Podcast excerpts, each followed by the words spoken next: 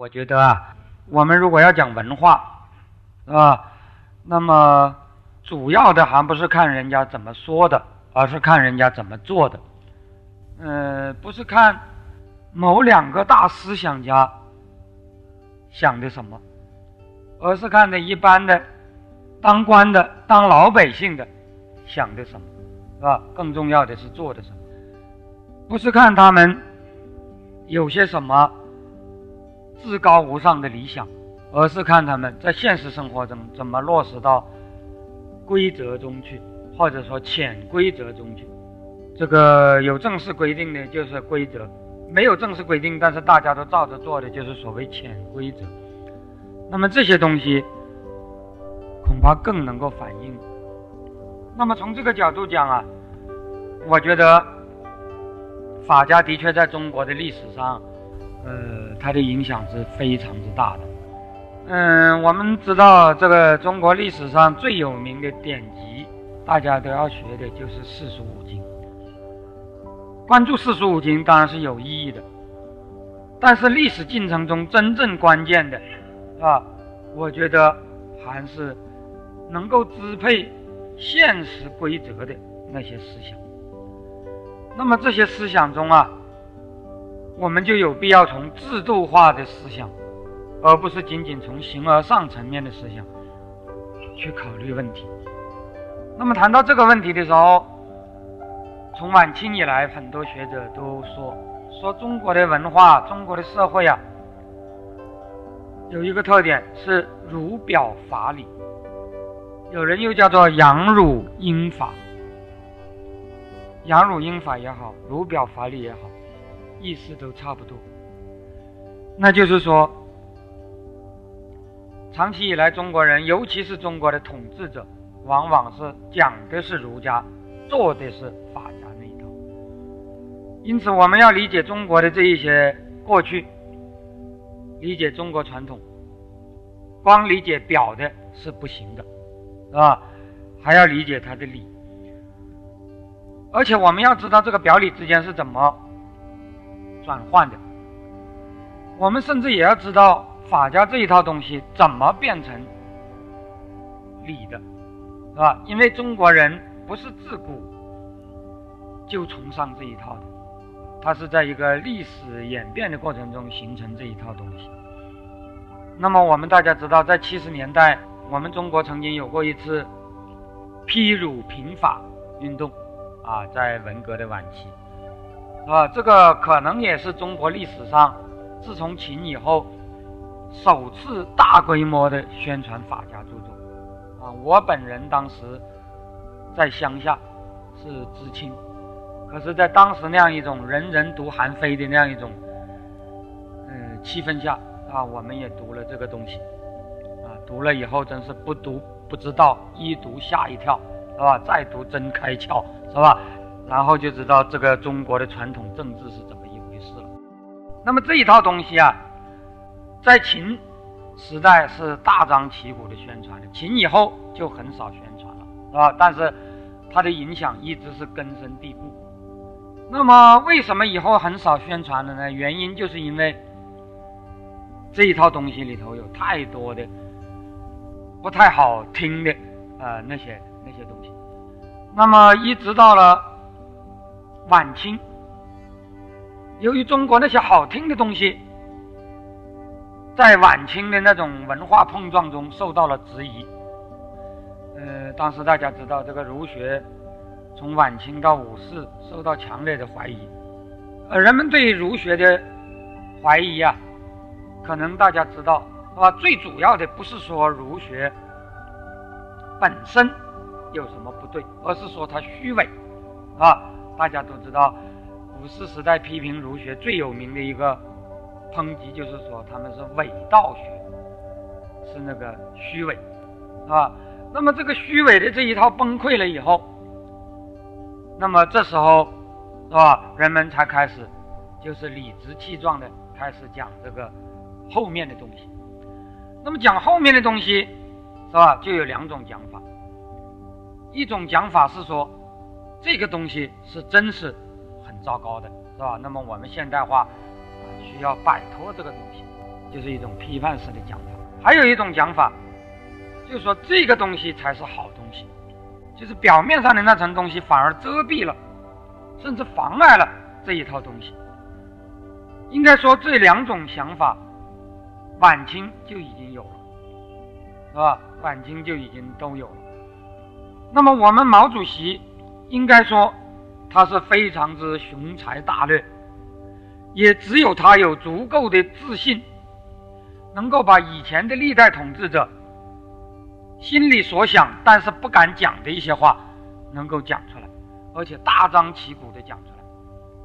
毛主席讲话是非常底气很足的了，是吧？经常讲一些什么“我就是和尚打伞，无法无天”，是吧？呃，什么等等等等，是吧？那些话啊，什么反右说你们说我整人，我就是搞阳谋，是吧？呃，什么诸如此类的，这个当然也不光是他，应该说五四以后啊，很多呃中国的一些呃那些著名的思想家也好。呃，人呃，一般的那些名人也好，他在批判那种所谓儒家的伪道学的这个过程中啊，呃，形成了一种新的风气，就是讲话力戒虚伪。那么，既然力戒虚伪，往往就使人觉得真小人要比伪君子可爱。因此，当时这个老师说，五四以后就出现这样一种风气，有人是不害怕把话讲得很难听。甚至有意的把话讲得很难听。那么毛主席在这个文革期间就给郭沫若啊写了一首诗，是吧？这是当时我们都知道的，是吧？说这个呃，劝君少骂秦始皇，坟坑事业要商量，是吧？说那个嗯，秦始皇很伟大，嗯，说秦始皇虽然死了，但是他的那一套规则一直留存下来。孔子名气很大。但是他的那一套实际上是行不通的，是吧？孔学名高，实皮康，是吧？说北代都行秦政治，这个勤政法师当时传大概是传错了。嗯，我知道的他的那个真实的文本应该是勤政治啊。北代都行勤政治，十批不是好文章，是吧？郭郭沫若曾经写过一本十批判书，其中首当其冲批判的就是秦始皇了。然后他说。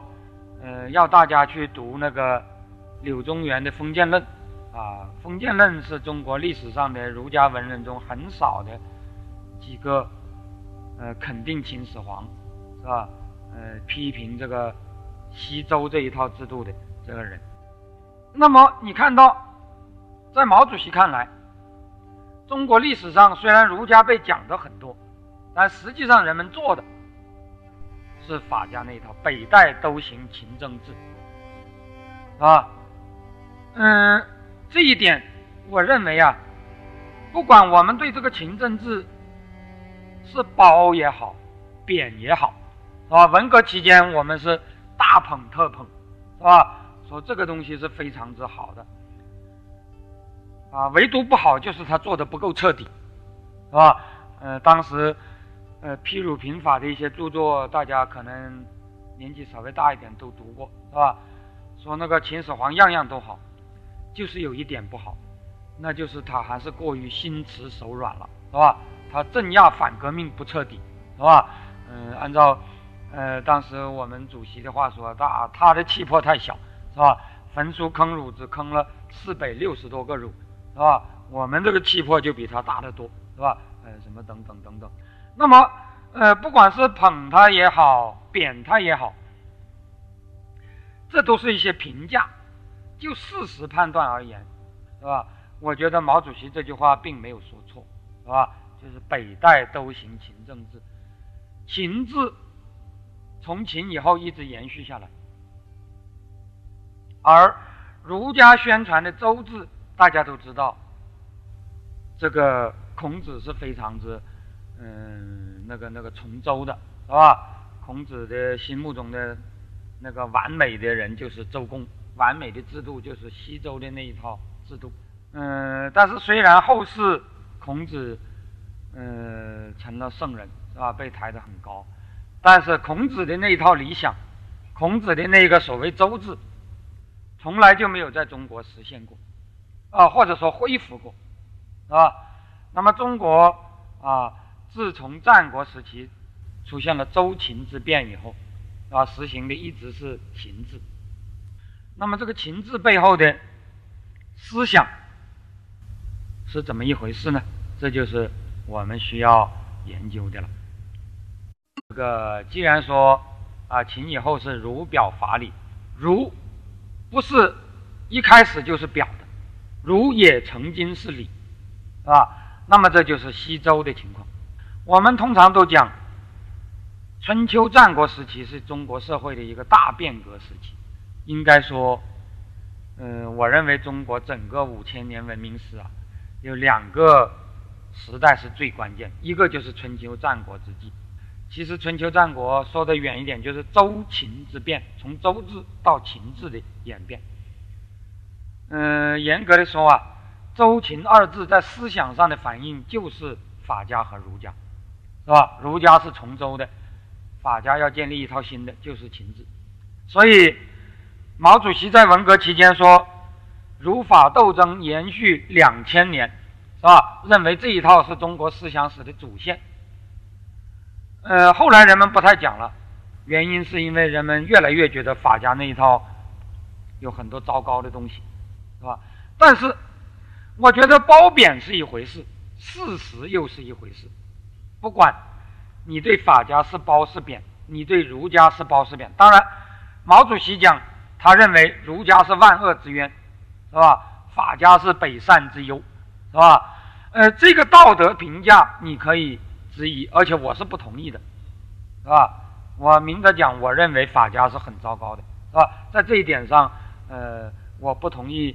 呃，主席的这个判断，但是主席的这个事实判断，我觉得是啊没有错。很多人实际上是回避了。呃，的确是这样。在中国，不管是道家也好，佛家也好，他们在中国的地位都是在这个框架下决定的。我后面就要提到，为什么在儒表法理的情况下需要有佛道，啊，需要有佛道。那么大家知道。儒家的那套规则啊，本来它并不是表，是吧？也就是周制，周制到了春秋战国的时候，它逐渐就崩溃了。所以，如果你们看看孔孟的著作，都有非常强烈的那种愤世嫉俗之感。用我们今呃后来的那个一些儒家的那个总结说，这些人呢，当时都是非常之愤世嫉俗。啊，都是痛感人心不古，世风日下，礼崩乐坏，啊，他们认为那个时代糟糕透了，啊，所以啊，大家知道后世对儒家的评价，不管你肯定也好，否定也好，恐怕都不能不注意到这一点。那么肯定的人认为，儒家这一套愤世嫉俗，表明了儒家的社会批判意识。啊，儒家不是拍马屁的，啊，儒家是抨击现实的，是吧？儒家是有尖锐的批判精神的。如果没有这些，那就是假儒家。那么也有些人说，儒家这一套很糟糕，说儒家这种愤世嫉俗是历史倒退论，是鼓吹今不如昔，鼓吹复古倒退。五四以后，我们批评儒家经常这么说。说儒家经常是啊，认为今不如昔啊，主张复古倒退，是吧？呃，甚至鲁迅先生，大家知道那是反传统、反儒很很有名的人，是吧？他塑造了一个形象，可能大家知道就是九斤老太啊，那就是个典型的今不如昔论了，是吧？那个九斤老太是认为现在样样都不好啊，甚至连现在生的孩子都是一代比一代呃轻了，呃，说现在的孩子一出生只有六七斤。以前的孩子一出生有九斤啊，所以他老蒋就被称为九斤老太，那是一个鼓吹今不如昔的一个典型，一个文学典型了。那么那个时候，这个儒家就呃一直是很不高兴，是吧？而且说过很多很极端的话，像孔子就说过一句话，说道不行，臣差浮于海，说哎呀，我们这个这个时代已经不行了啊，礼崩乐坏，这个道德已经彻底的崩溃了啊。说我现在要乘坐竹筏到海外去当移民去了，是吧？我要到另外一个地方去呃实践我的理想啊，我们这个地方已经没救了。那么像这些话，那么这些话啊，反映了什么东西呢？啊，反映了的确是当时儒家的那一套东西啊，和现实的差别实在是太大啊。应该说，当时儒家的这个这一套东西啊，第一，它是建立在性善论的基础上的，他认为人与人之间是与人为善的，是吧？那么因此，他强调治理社会最重要的是伦理原则。是吧？嗯，因此我们有人说啊，儒家是伦理中心主义的。那么他们的这个儒家讲的那套司法行政呢，就是要强调，他要合乎道德，是吧？就是所所谓的要啊，那个那个所谓的要仁德治天下。那么行政考虑的是要正义，是吧？用现代语言来讲，就是那个 justice 啊。那一套东西，而且这套东西超越于权力之上，是吧？所以儒家一再讲过，啊，统治者如果不道，可以推翻，是吧？嗯，老实说，那个历代的儒家，甚至儒家的每一部经典都贯彻了这个意思，啊，统治者不是至高无上的，道德才是至高无上，统治者如果不道德，就可以推翻。嗯，几乎儒家的每一部著作都有这种说法，啊，《尚书》就说：“服我则后，虐我则仇，是吧？说你对我好，你就是我的王。”啊，这里我要给大家讲这个，呃，古代汉语中名词的阴性阳性是不分的，呃，其实近代汉语也是这样，但是古代汉语最明显，所以那个王和后在古代汉语是同一个词，同一个意思。呃，所谓后。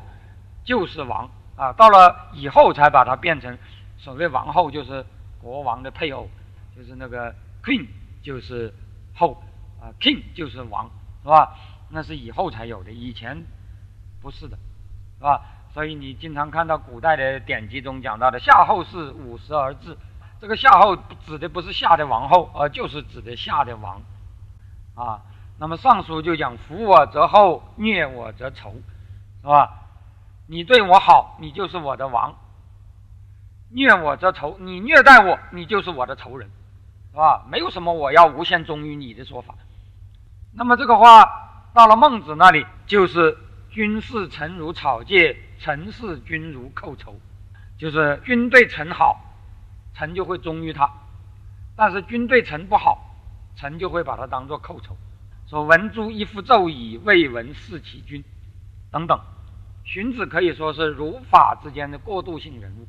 荀子已经讲了很多我后面要提到的法家的那些思想，但是荀子他仍然说：啊，一个正直的学者要从道不从君，就是说，当这个呃统治者的作为违背道德的时候，我要从道不从君。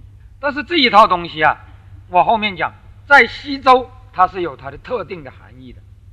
是吧？你不能说仅仅简简单的说虚伪，在西周的时候它是有特定的含义的，但是在春秋战国的那个时候就行不通了，是吧？那么这个时候法家的那一套就是建立的正好和儒家相反，它建立在性恶论的基础上，不是以伦理，而是以权力中心主义，以权力万能，是吧？权力中心主义为原则。主张行政安全优先。什么叫做行政安全呢？就是这个权力要掌握在我的手里，这一点要有把握。至于它是不是道德，这都是次要的事情，是吧？首先要讲的是行政安全，而不是行政正义。权力丢了，什么都完了。那么，是吧？道德不道德，还有什么用呢？是吧？因此，儒家。仁义道德那都是很愚蠢的东西，是吧？大家知道，嗯，我们毛主席在中学时代就写过两篇很有名的文章，是吧？一篇文章叫做《宋襄公论》，啊，里面批判的就是蠢猪式的仁义，是吧？嗯，大家如果在网上有毛选可以检索的话，你可以把蠢猪式的仁义拿来检索一番，是吧？呃，毛主席中学时代就写了那篇文章，以后不断的讲蠢猪式的仁义，是吧？说那个儒家的仁义是非常愚蠢。那么毛主席在中学时代还写过另外一篇作文，叫做《商鞅齐木立信论》，是吧？呃，对这个商鞅，大家知道，那就是韩非的始祖了，呃，那个法家的始祖了，是吧？那是评价非常之高，是吧？说这吴国数千年来。之最大政治家。那么啊，法家的这一套，或者说商鞅的那套原则，就是这个道德不道德，首先权力要掌握在我手里，行政安全优先，一切都以我这个权利在我手中要可靠，别人不能抢走为原则。如果我这个权利受到威胁，我这个权利的安全受到威胁，那么什么都是假的，啊，那么可以说，儒法两家在这方面。几乎可以说是两个极端。那么这两个极端是怎么转换的呢？这两个极端怎么会在表里之间能够融为一体呢？老实说，我觉得要理解中国的传统啊，恐怕百分之九十的关键就是要理解这两者怎么能够融为一体。虚伪，但是应该说。在西周的时代，呃，这里我要讲，西周时代是没有儒学这个说法。其实老实说啊，儒学它就是在西周的那套已经崩溃的基础上，才有人要把西周的那套从理论上总结出来，试图去重建它。老实说，当一种规则人人都认为是很自然的时候，没有多少人去会去宣传它，会去讲解它，会去把它理论化。就像现在我们大家都知道人是要吃饭的，所以没有什么人去写写大文章去论证人为什么要吃饭，嗯，什么等等等等。呃，大家都知道，就是一种规则，当它是实际上的社会中人们呃人人都习以为常的规范的时候，是没有人去会去大力把它理论化的。真正把它理论化的时候，往往就是还没有实现的理想，或者是已经不存在的东西。那么我们就要去拯救它，或者说要去实现它。啊，比如共产主义，我们现在还没有实现，所以我们就要啊构建出这样一套理想。那么，比如西周那一套，当时已经崩溃了，所以就出现有一些人把西周的那那一套整理出来。那么，儒家的思想产生于东周。东周时代，其实按照当时的说法，已经是个礼崩乐坏的时代。那么儒家的理想是西周。西周社会是个什么社会呢？老实说，历史上不同的史学家对周秦之变有不同的理解，但是他们几乎无一例外都认为，周秦之变是非常深刻的啊，不管是由好变坏，还是由坏变好。呃，在这方面评价很极端了。很多人说那是由坏变好了，尤其是持那个进历史进步观念的人。有些人说那是由好变坏了，尤其是那些传统儒家，大部分都是这么说的，所谓的历史倒退论。那么西周时代最大的不同点就在于，西周时代的国家，严格的说不是我们秦以后看见的那种。大一统朝廷，西周时代的中国啊，是一个以血缘族群为组织形式的社会。那个《左传》里头有一句话，叫做“率其宗室，及其分族，将其类丑”，就说当时的整个国家其实就是一个大的氏族，以及由这个统治氏族管制的。被统治氏族，不管是就是我们这个啊，比如说周家是吧？当然他不姓周了，是姓季的。我们周家是一个大家族，那么我们这个大家族有几个朋友家族，是吧？是我们的盟友。那么还有几个被我们征服的家族啊，就是引人、下人，但是都是家族，而且这个家族一走，国家也就走了。所以以前我们国家的先秦时代的地名啊和族名是一回事，地名、族名、国名都是一回事的。大家知道河南郑州这个地方，嗯，春秋战国时代叫做新郑，现在郑州的郊区还有个新郑县，好像现在叫市了，是吧？为什么叫新郑呢？因为原来有一个旧镇，这个旧镇就在现在陕西的渭南。西周时代，郑是封在这个地方的，那时候这个地方就是郑地。呃，到了西周灭亡以后，平王东迁，是吧？郑伯护送平王到了洛阳，然后洛阳就把它封地改在了河南，也就是我们郑州这块地方。那么因此这块地方就叫做新郑，也就是说，所谓的郑。就是郑伯这一族人所在的地方。这个西周这个国家和我们今天讲的国家不一样的。你是我这个族的，你就是我这个国民；你不是我这个族的，你就不是。高京和东周的洛洛邑啊，就是洛阳，首都旁边就有一些蛮族，陆浑之戎，呃，就是在现在河南的什么卢氏啊、嵩县、少林寺那一带，当时就有一些不是华夏族的这些这些部落。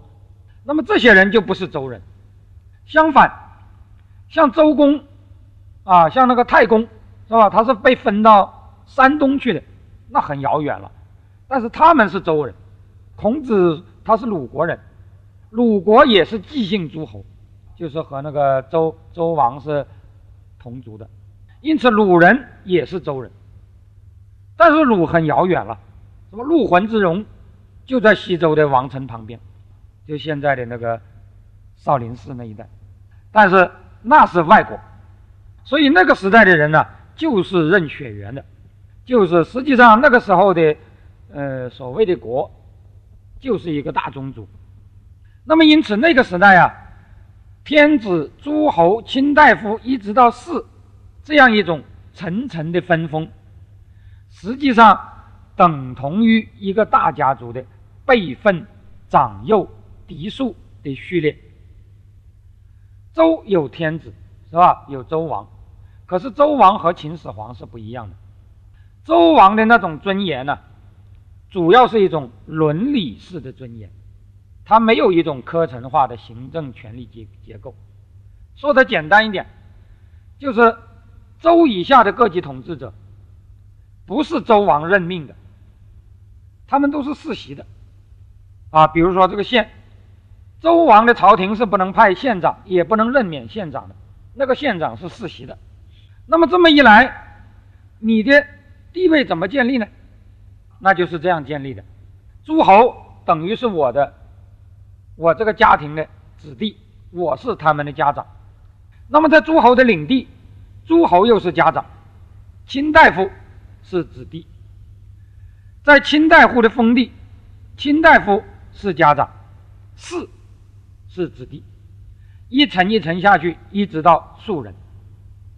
那么每一层都好像是一个家庭，这个家庭当然是有长幼尊卑之分的了。儒家是不讲平等的啊，这一点和现代社会不一样。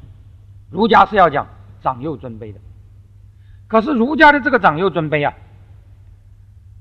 它和企业中老板和员工的关系不一样，和罗马的。奴隶和奴隶主的关系不一样，因为企业中的老板和员工纯粹就是雇佣关系，我可以雇佣你，也可以开除你。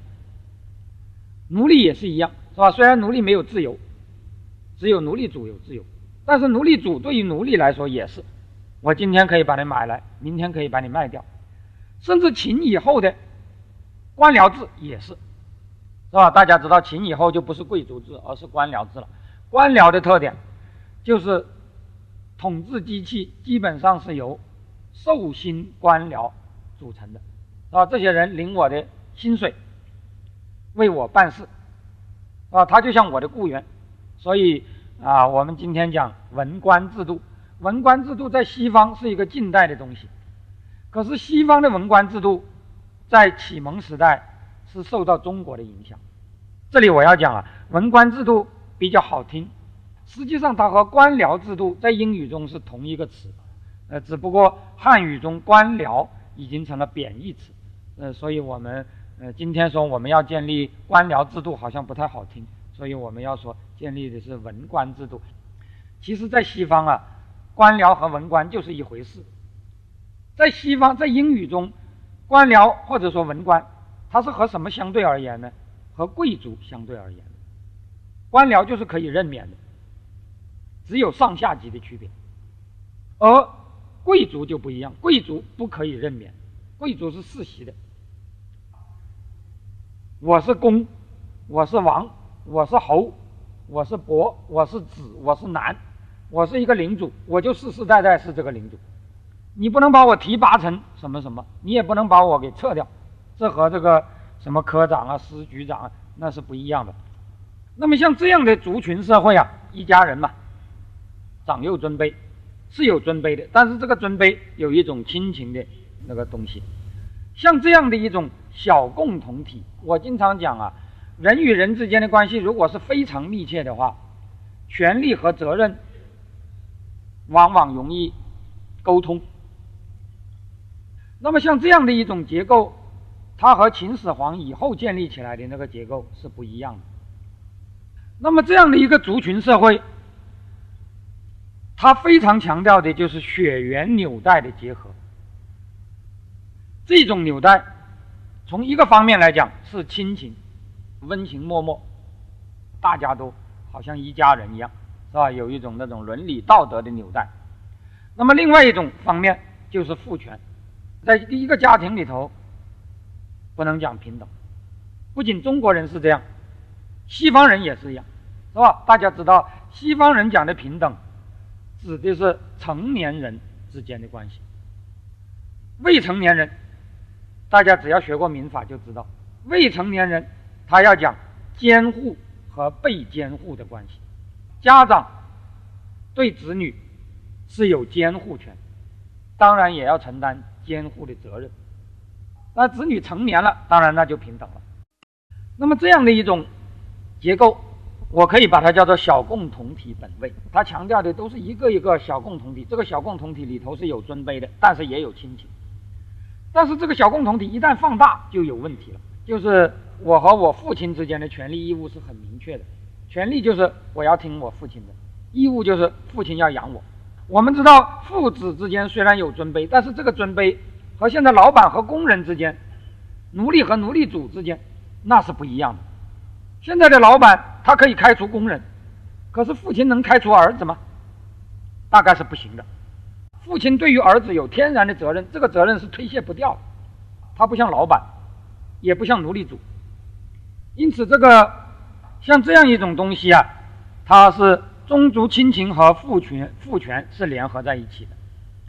那么这些权利和义务表现为一种温情脉脉的父权和父责的统一体。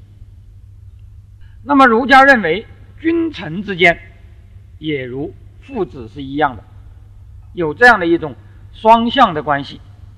这就是我们呃武士的时候被批判的很厉害的。是吧？所谓君君臣臣父父子子，啊，也就是说，君要像一个君，臣才能像一个臣。大家知道这四个字，前一个是主语，后一个是谓语，实际上是动词。君君就是君要像君一样做办事做事，实际上就是说你要尽到君的责任。那么臣也要像一个臣一样。做父亲要有父亲的样子，也就是说你要尽父亲的责任；做儿子你要像做儿子一样，啊？也就是说你要尊敬父亲。啊，说的简单一点就是，就是父亲要爱护儿子，儿子要尊敬父亲。那么如果反过来你不尽责任，你也就没有这个权利了。所以君不君则臣不臣，父不父则子不子。我们以前经常讲君君臣臣父父子子，那那是很专制的。我要说，他这里头肯定谈不上平等。不过，从这句话来讲，你的确很难说他是专制，因为他讲的是双向的关系，君不君，臣就可以不臣；父不父，子就可以不子。啊，你首先要尽责任的，而且这个责任也就限制了你对，啊，就像我刚才讲的，父亲对于儿子，他和老板对于员工是不一样的。虽然儿子需要尊敬父亲。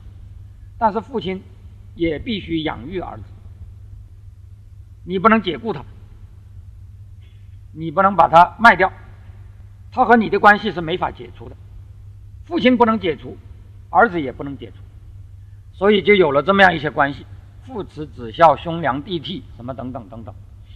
那么从这种关系就可以推出什么？民为贵啊，社稷次之啊，君为轻啊。什么文诸一夫奏矣，未闻事其君。就是我前面讲到所谓儒家的民本思想，民贵君轻思想。统治者如果不道德，就可以推翻这个思想啊，就叫做革命。你不要以为革命是现代词，革命是汉语中很早的一个词，《尚书》中。就有这个词，叫做汤武革命，顺天应人。我们大家知道陈汤，他是夏的一个臣子，后来他起兵伐夏，建立了商，我们把它叫做商汤。周武王本来是殷商的臣子，后来他起兵伐纣，推翻了殷商，建立了周，这叫什么呢？这就叫革命。这个革命是顺天应人，是代表了老百姓造统治者的反，啊，这就叫革命。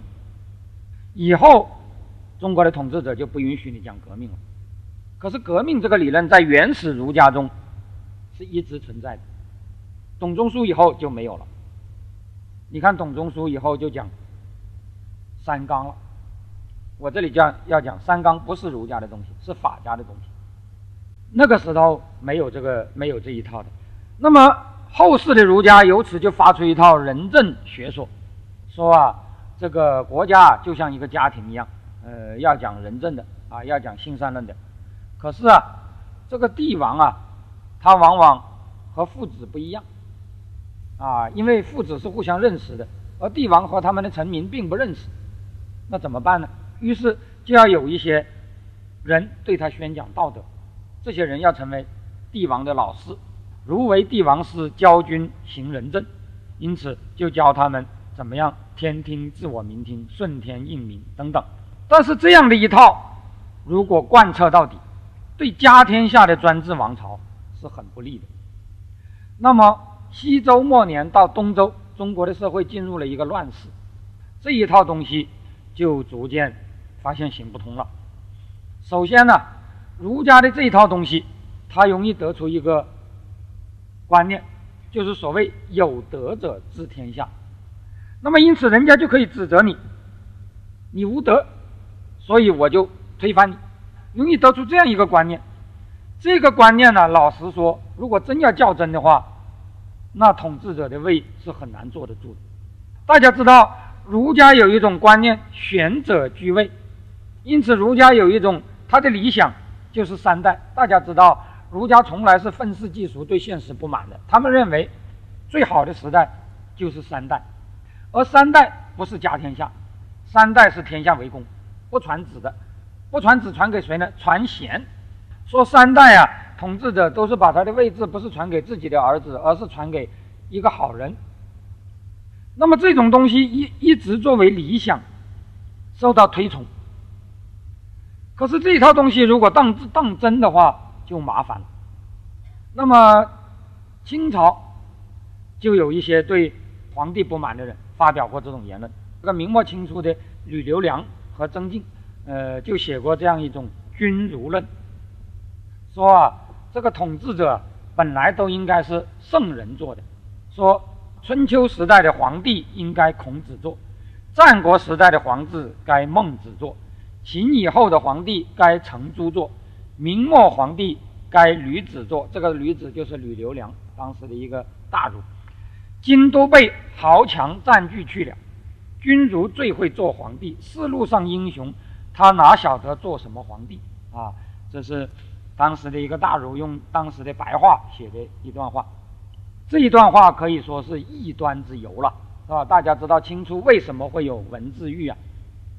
就是由吕留良案引起的。吕留良案为清朝的皇帝最不能容忍的就是这一段话。我们知道前前几年中国大肆热播一个电视连续剧，就是叫做《雍正王朝》。这个雍正王朝里头就表现了文字狱。这个雍正王朝完全是按照法家的观点拍的了，就把这个雍正描写的很伟大，是吧？至于这个文字狱，他要呃整的人到底讲的什么话，语焉不详。雍正看了就暴跳起来的，就是这一段话，说这个皇帝不应该是世袭的，应该是好人做的，或者应该是圣人做的。那么谁是圣人呢？孔孟程朱是圣人，可是孔孟程朱都没有做皇帝。因此，他们觉得愤愤不平。那么，这样的言论异端之有，所以雍正一看了就大骂，说这是狂怪上心之论。这一套理论是所谓的狂怪上心之论。皇帝就是我做的，凭什么说善人才能做呢？而且雍正说，是不是善人还得由我来说了算。我说你善，你就善；不善也善。我说你不善。你就不善，善也不善，这一套东西得由我来说。你把它倒过来说，只有善人才能做皇帝，那不行，是吧？我的逻辑是，只有皇帝才能断言谁善谁不善。那么从这个圣王理想中啊，就产生出我刚才讲的荀子中的一段话。这段话其实是古儒一直有的，荀子老师说是最后一个啊，他保留了一些尾巴。到了荀子以后就没人讲了，从道不从君。那么事后后世还有一些天真的士大夫，他们不把自己仅仅看成是帝王的仆人，而自以为他们有替天行道的责任。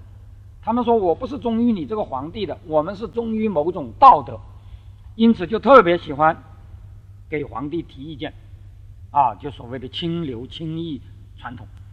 当然，这个时候他们已经不敢造反了，这个革命理论已经没有了。但是他们还有一种轻易传统，就是我虽然我虽然不敢造反，不敢推翻你了，但是我叫你死不行，我自己死总可以吧？这就是所谓的文史谏强项令。那个按照传统儒家的说法，说你如果不道德，我就可以把你推翻了，甚至可以把你杀了，是吧？闻诛一夫纣以未闻弑其君。董仲舒以后，没人敢这么说。而且绝大部分人也没没人敢说我不听你的，但是极少数人还是愿意说，我虽然不能违背你，但是我惹不起你，我自己始终可以吧？就是文史谏强项令，像海瑞，像东明末的东林党那样的人，可是这样的人，老实说，统治者很不高兴。虽然这些人死了以后会得到表彰，是吧？因为他很忠心。大家知道海瑞死了以后，明朝的皇帝非常表彰他，但是海瑞活的时候，活着的时候，是吧？被整得很惨。那么这样的人很不讨喜欢，就像雍正，就曾经大骂这些人，在雍正王朝中就把这些人完全当做反面角色的，说这些人是劫己孤欲，啊，说这些人好像表现得很清高，为自己博取名誉。而不忠于君父，那么这些人很糟糕。这些人是所谓巧宦，这个巧宦比贪官还要坏。这就是雍正的思想。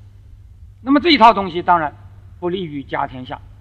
那么儒家他把天下理解为一个个小家庭的总和，所以，呃，孟子曾经有过一个观点，说理想的社会啊。就应该是每个人都尊敬他的家长，人各亲其亲，长其长，则天下平。每个人都尊敬自己的家长，那么这个天下就安宁了。那么这样的一种观念，就容易导致讲人情、分亲疏，形成小圈子和费孝通先生讲的差序格局，这对中央集权的大一统体制显然是不利的。我们知道，反映这一点最极端的，就是古儒的司法思想。古儒司法思想有两个很很突出的特征，就是赞赏容隐，禁止告亲。什么叫做容隐呢？那就是亲人之间互相包庇，这被认为是一种高尚，是吧？因为我们啊，这个父子之间嘛。是吧？呃，大家知道当时有一个很有名的故事啊，说楚国有一个人叫做啊呃叫做直贡，然后他就讲了个故事，说楚国有一个人呐，他去告发他父亲，说他父亲偷羊，是吧？然后这个楚国的令尹就是那个长官说啊说你告父亲那还得了啊你不孝啊就把这个儿子给杀了，呃然后鲁国有一个人啊。呃，打仗的时候老开小差，呃，一上战场就当逃兵。然后孔子问他：“你为什么开小差？”他说：“啊，我我有老父啊，我要嗯，我是独子，我死了没有人养我老父，是吧？所以我要尽孝啊，我不能死在战场上啊。”于是孔子说：“哎呀，你真是个大孝子啊，道德非常高尚，是吧？”因此他建议这个国王要重重的要重用他，是吧？那么。因此，儒家是赞赏勇隐的，啊，就是说，呃，父亲犯了罪，儿子去包庇他，啊，这个是可以的。而禁止告亲，是吧？就是啊，父亲犯了罪，你不能去检举他，你检举他啊，违背了父子之伦常，啊，那是个很严重的罪行。而后世的法家正好相反，他是禁止容隐，鼓励告亲的，是吧？法家是鼓励儿子告父亲。老婆告丈夫，学生告老师，是吧？大家都互相检举，互相告密，互相打小报告、递条子，是吧？等等等等，啊，这一套是吧？那个在法家那都被理解为所谓大义灭亲的行为。那么儒家从性善论和伦理中心主义出发，传统儒家在用人上啊，他就非常讲究什么呢？我们大家知道，传统上叫做百乐。是吧？说啊，人呢总是出于公心的，道德很高尚。那么我道德高尚，我就可以推荐我看上的人，他的道德肯定也是很高尚的，是吧？那么除了我推荐以外，还有社会上你的乡里乡亲，是吧？对你也会有比较高的评价，这就叫做德高望重，是吧？在乡里。你也会有比较好的口碑，那么统治者就派人到下面去调查啊，发现这个人在地方上德高望重，乡里呃对他都有不错的评价，那么我就提拔你。那么像这样的一套做法，他非常讲究德望人缘，可是这样一来，就造成了一些小圈子。这套小圈子一旦发展起来，就会出现拉帮结派，形成一个一个的门阀，整个社会变成一个一个的小土围子。这个政令不出中南海，是吧？我们今天讲的那句话啊。那么这么一来，不利于皇权，不利于大一统的国家啊，这就不办不好办了。现代的法治、民主、平等这个社会啊。呃，好像跟这一套是有距离的。可是我们现在讲的不是现代这一套，其实早在秦始皇那个时代，跟这一套就有很大的距离。因为我前面已经讲过，如果按照这些原则，那秦始皇就不能当秦始皇，你只能当周天子，是吧？人家把你当做父亲供着、尊着，但是你是不能任免人家的，你也不能跟人家下命令。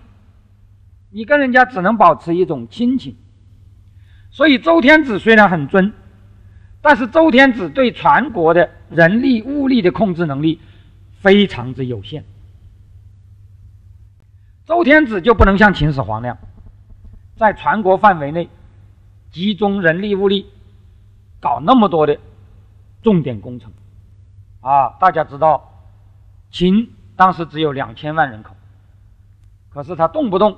就可以招七十万人来修骊山墓，招七十万人来修阿房宫，啊，招几十万人去修长城，招几十万人去续五岭，是吧？这些事情秦始皇能干，周天子干不了。为什么呢？因为人各亲其亲，长其长，是吧？每个人都遵从于他们自己的小领主，他们自己的小主人。至于这个小主人，又忠于他自己的主人，主人又尊重他的主人，这中间的间隔太多了，是吧？大家知道封建制，这里我要讲古汉语中的封建制和西方意义上的费德利人都不是讲中央集权的，恰恰相反，封建制在它的直接意义上是反对中央集权的。封建制就是领主制，讲的就是人各亲其亲，长其长。我的主人的主人不是我的主人，我的附庸的附庸也不是我的附庸，是吧？在这种情况下是没有中央集权可言的。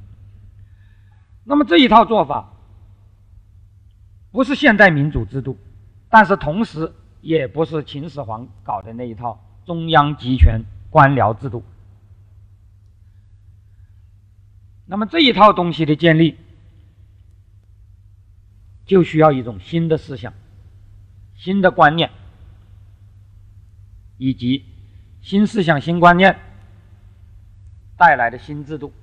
这里我要讲，这个所谓新，是在秦的这个背景下讲新，今天恐怕他就是旧了。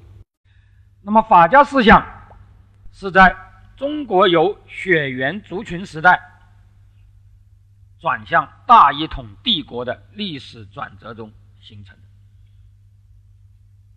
我前面讲了，西周虽然有天子，但是他只是一个伦理上的家长，他并没有一套行政权力机构。可以说，国民都是族人，是吧？等于相当于家族的族人。可是到了。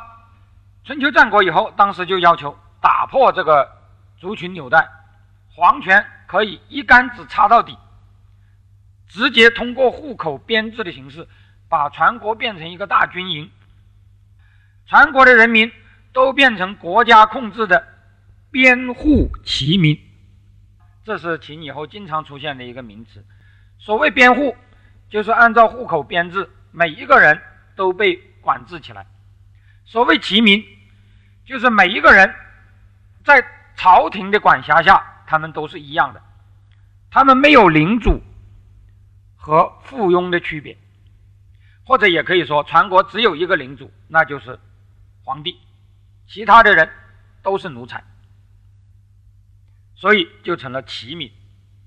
那么这就意味着天子与诸侯之间的那种伦理关系变成了。皇帝与臣僚之间的科臣关系，也就是说，天子和诸侯原来相当于父子。我要尊敬你，但是你也得保障我。啊，我不是你的雇员，你不能想用我就用我，想不用我就把我免掉、开除，那是不行的。那么到了秦帝国，这就变成。皇帝与臣僚之间的科层关系了，是吧？就是你与我就是上下级，我想用你就用你，不想用你就不用你，我可以杀了你，可以废了你，当然我也可以越级提拔，不依倾向，是吧？这个现象在西周是不可能产生的。皇帝只要看上了，我可以把你从。引车卖浆之流，一下子提拔为啊很大的官，是吧？这由我说了算。但是我只要不高兴，我可以把你，就像李斯，是吧？韩非大家都知道，是吧？那都是死于非命的。因此，我们可以说，儒法之别，从社会学的意义上讲，就是宗法制度下那个父父子子。和反宗法的编户齐民这两种制度在观念上的区别，在宗法制度下，人各亲其亲，长其长，分属于成千上万个小家长。天子虽然名义上是一个总家长，但是毕竟我的附庸的附庸不是我的附庸，是吧？你管不了臣民，同时。即使对于你直接的那些附庸，你对他也有太多的责任，是吧？就像父子一样，你不能任免儿子，那么法家改革的一个很重要的内容，是吧？像这种宗法政治啊，我把它叫做啊，这是我的话了，我把它叫做长者政治，啊，就统治者就像长者一样，他是你的父亲，你要尊重他，但是他也要对你尽责任，他要保护你，他不能免掉你。就像父亲不能不认儿子一样，但是这样法家改革就不能容忍这种做法，他要把长者政治变成强者政治，是吧？我厉害，你就得听我的，是吧？但是这并不意味着我要对你尽什么责任，我不能开除你，我不能杀你，鬼话。是吧？我想杀就杀了，是吧？这个是由我来说了算的，是吧？长者政治要变成强者政治。那么，因此法家思想的第一步就是极端的反宗法。啊，我们今天讲，是吧？说中国文化的一个特点就是很强调家庭观念。可是这个话。讲传统儒家是可以这样讲，讲清代尤其是晚清以来的中国农村社会，你也可以这样讲，是吧？我们现在很多人呢，他一讲传统，就说明清时代的农村那是最传统的。的确，明清时代的农村有很多大家族，可是老实说，人呢怕的就是不求甚解。如果你认真追究下去，中国人是不是一直都是老百姓中都是大家族呢？不是的，是吧？我们知道春秋以前是大家族，明清以后大家族又开始形成，但是在这中间的这一个时期，从战国一直到宋元，老实说，只有在最高的贵族阶层中。实行大家族制度，一般的老百姓中是没有。什么原因呢？当然有经济方面的原因，也有当时体制上的原因。法家体制，它是极端的反宗族的，是吧？我们知道，从商鞅变法开始，秦朝就实行了强制分家、强制瓦解大家庭的制度。民有二男不分义者，备其父。父子兄弟同时共袭者为禁。一个大家庭有两个儿子，你必须分家。我们看到后世有标榜四世同堂、八世同堂，啊，嗯，九世同堂都不分家，聚族千人，是吧？这样的一门之家，儒家经常标榜。但是大家知道，法家是。非常仇恨这种东西，是吧？认为这样一来，那还了得？那如果这样，那他们都听他家长的，谁来听我的呀？是吧？大家知道有一个故事，我们的浙江有一个很著名的一门之家，从南宋到明初一直没有分家，是吧？就是浦江郑氏，九世同堂，聚族千人。朱元璋掌权以后，地方官向他报告说：“哎呀，我们这个地方有一个道德典范，你看他们一家非常和睦，从来不吵架，九世不分家，现在已经有一千多人了。”朱元璋一听就大怒，说：“他聚众，他聚了那么多人，想干什么？是不是要造反呢？啊！马上就把这个姓郑的家长招抓来啊，要杀他。”后来很多人说了好话啊，这个人才得免一死。是吧？但是从此这个皇帝对这个姓郑的是非常之反感。商鞅时期，他就是主张这个啊，第一要解构大大家庭，民有二男不分义者，被其父，是吧？有两个儿子，你不分家，不分家，就把你的人头税增加啊，每个人的负担增加一倍，啊，一定要你分家。被其父是经济惩罚，后来干脆来行政惩罚。父子兄弟同时共袭者为禁。你两兄弟都成了家，但是不分家不行，强令禁止。那么好了，分了家了，仍然会有家族的联系，是吧？我们知道现在农村往往都是分了家，但是同姓他还是有祠堂，还是有家族，怎么办呢？法家改革的另外一项就是不得族居，我们要通过移民，通过迁徙，通过国家的编制。人为的把这些人拆散，是吧？不得族居，尤其是那些有势力的家族族居啊。当然，如果你是乞丐，是吧？你族居倒倒也无所谓。但是我们知道，乞丐一般也不族居。如果你是地方上的大土豪，那就不行。我一定要通过种种手段啊，把你流放，把你迁徙，是吧？一定要拆散，不得族居。第二，鼓励告亲。禁止容隐。我们知道秦律在这方面的规定啊是非常之有趣的，啊，他鼓励妻子告发丈夫，鼓励丈夫告发妻子，而且有很多奖励啊。大家知道秦律非常残酷啊，一犯罪要杀头，杀头之前首先就是要抄家没产。可是秦律有一个很有趣的规定，他规定啊，如果你互相告发，那么你的那一部分财产可以保留。呃，如果老婆告发老公，那么老婆的财产可以保留，不被抄家。如果老公告发了老婆，奖励更大。这里头还是有，你们可以看到还是有男尊女卑，是吧？呃，男人还是占有一点便宜的。丈夫如果告发妻子，不但丈夫的财产可以保留，妻子的财产也可以用来奖赏。那么这么一种观念，有人就觉得很不可思议了。如果按照这种观念，似乎法家是非常个人主义的。在一个家庭内，丈夫有丈夫的财产，妻子有妻子的财产，父亲有父亲的财产，儿子有儿子的财产，这不是非常个人主义吗？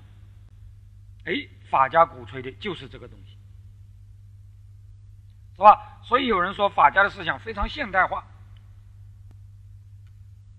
我们这都都知道，现代社会好像很个人主义。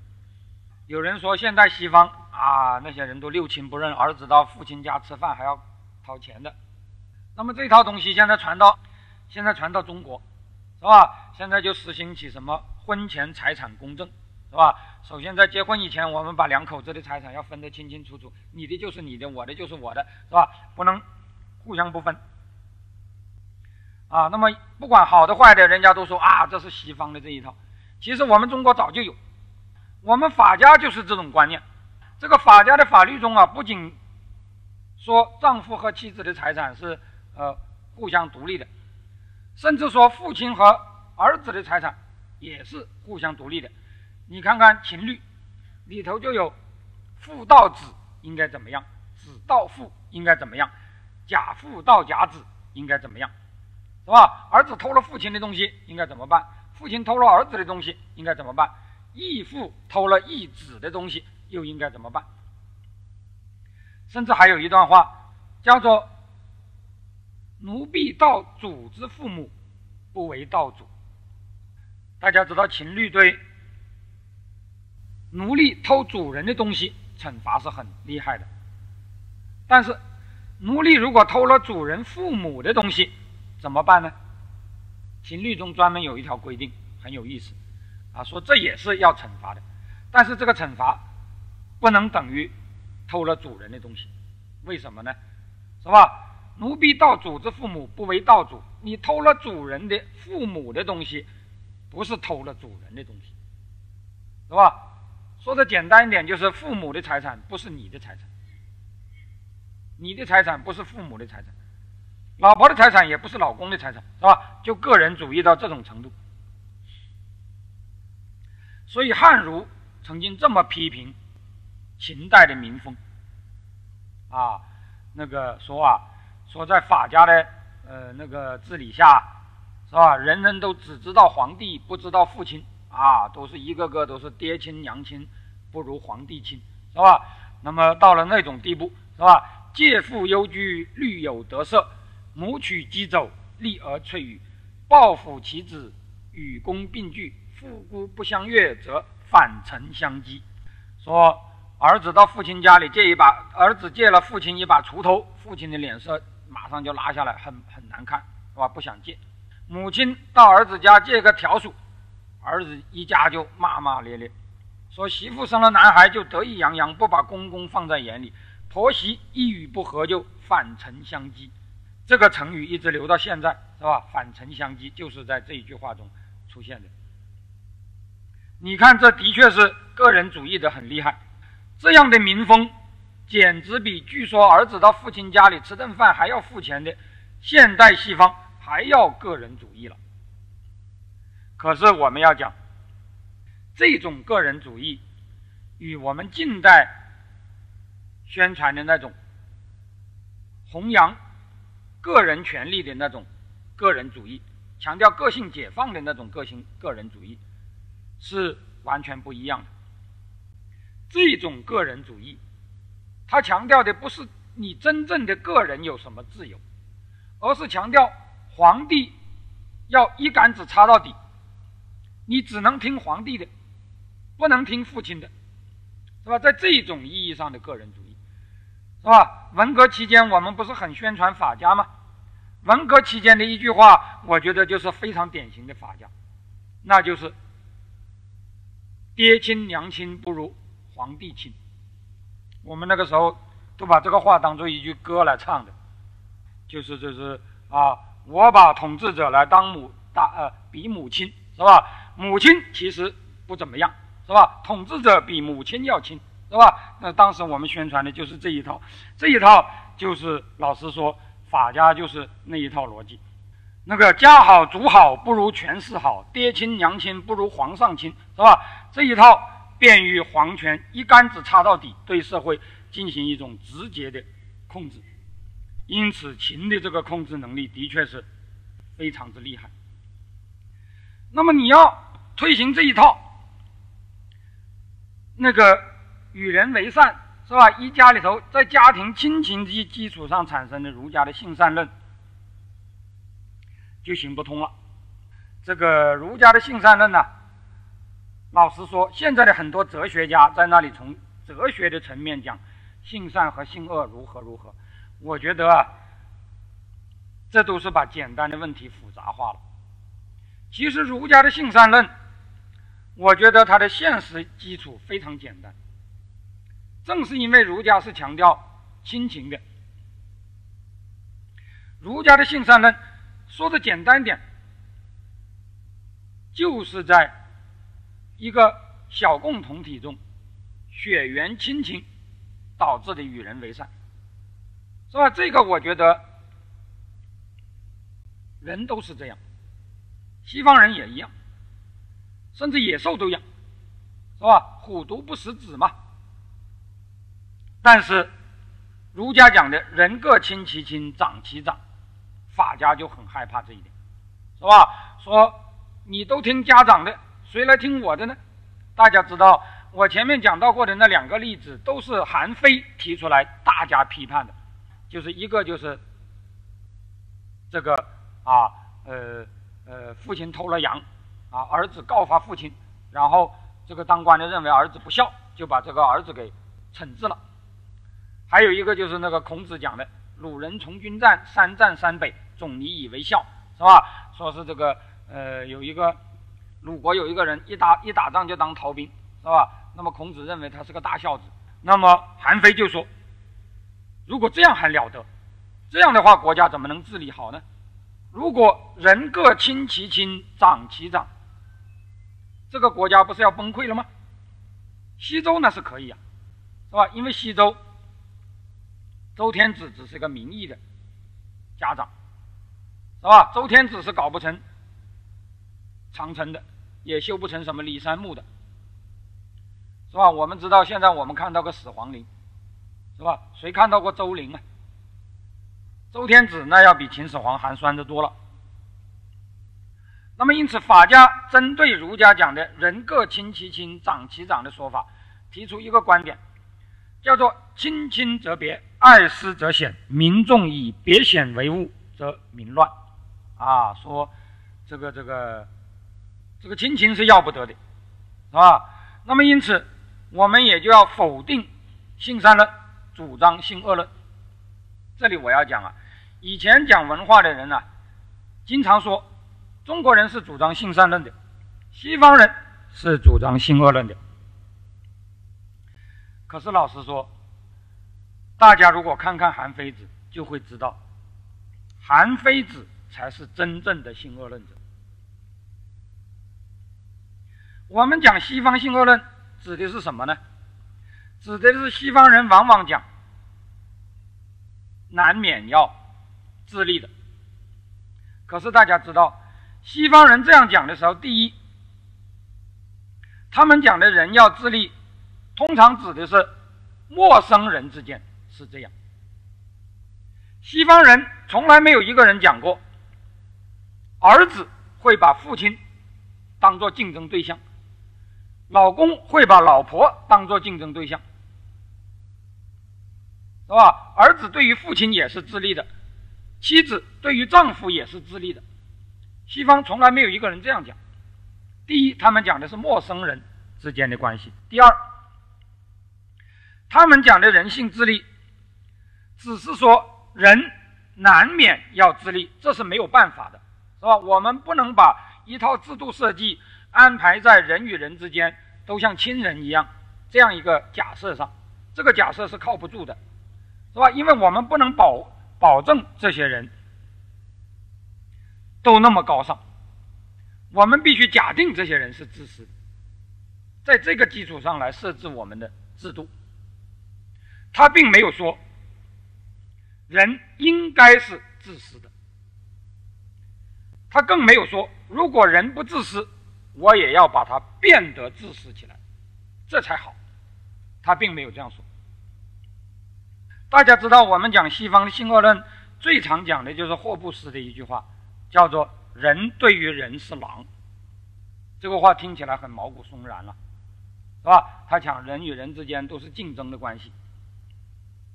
可是你要看看霍布斯的著作，你就会知道，霍布斯第一，他讲的是陌生人之间的关系；第二，他讲的人与人之人对于人是狼，是说。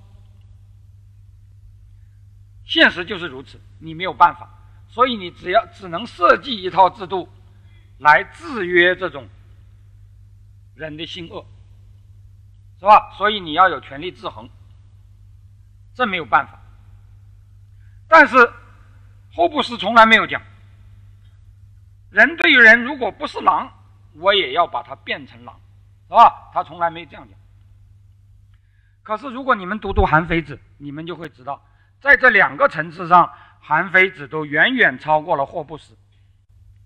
第一，韩非子认为，任何人对于任何人都是狼，连夫妻、父子都这样，是吧？韩非子说，谁都不可信，老婆也要算计你，儿子也要算计你。啊，关于这一点呢，我要说。韩非子的确是说了个大实话，在传统的中国宫廷中，的确是老婆、儿子、父亲互相勾心斗角，兄弟阋墙，流血宫廷，是吧？儿子杀父亲，是吧？这种这种啊，母亲杀儿子，是吧？像这种事情，可以说比比皆是。兄弟之间手足相残，那更是司空见惯，是吧？统治者之间的确是这样，是吧？所以你要说中国的儒家，中国的儒家那一套规则，首先就管管不了皇帝他们家庭，是吧？你看那个皇帝啊，哪怕就是像《雍正王朝》这样的歌颂皇帝的电视片，他描写的皇家之间的关系是什么样的？是父父子子吗？是兄弟如手足吗？是吧？那么韩非子。他就认为，谁都不可信。啊，夫对于妻是狼，父对于子是狼，是吧？这句话，我想霍布斯也没说过。那么，夫以妻之敬及子之亲而犹不可信，则其余无可信者矣。你不要相信人，任何人都是居心叵测的，包括老婆孩子在内。既然连父子夫妻之间也不可信，那么一般人之间的仁义忠信就更不足视了。唯一可信的是什么呢？权力才是可信的。我们讲法家，他强调的就是三个东西：一个是法，一个是术，一个是势。大家知道，在韩非之前，这三种学问分别是由三个人讲的，是吧？一般我们讲讲法的最早是商鞅，讲术的啊最早是子产，讲势的最早是圣道。但是韩非把这三者结合起来，他认为法术势啊应该三位一体，因此我们说他是。法家的集大成，他的这一套啊，应该说对秦有很深刻的影响，是吧？我们这里要讲一下简单的学术史，是吧？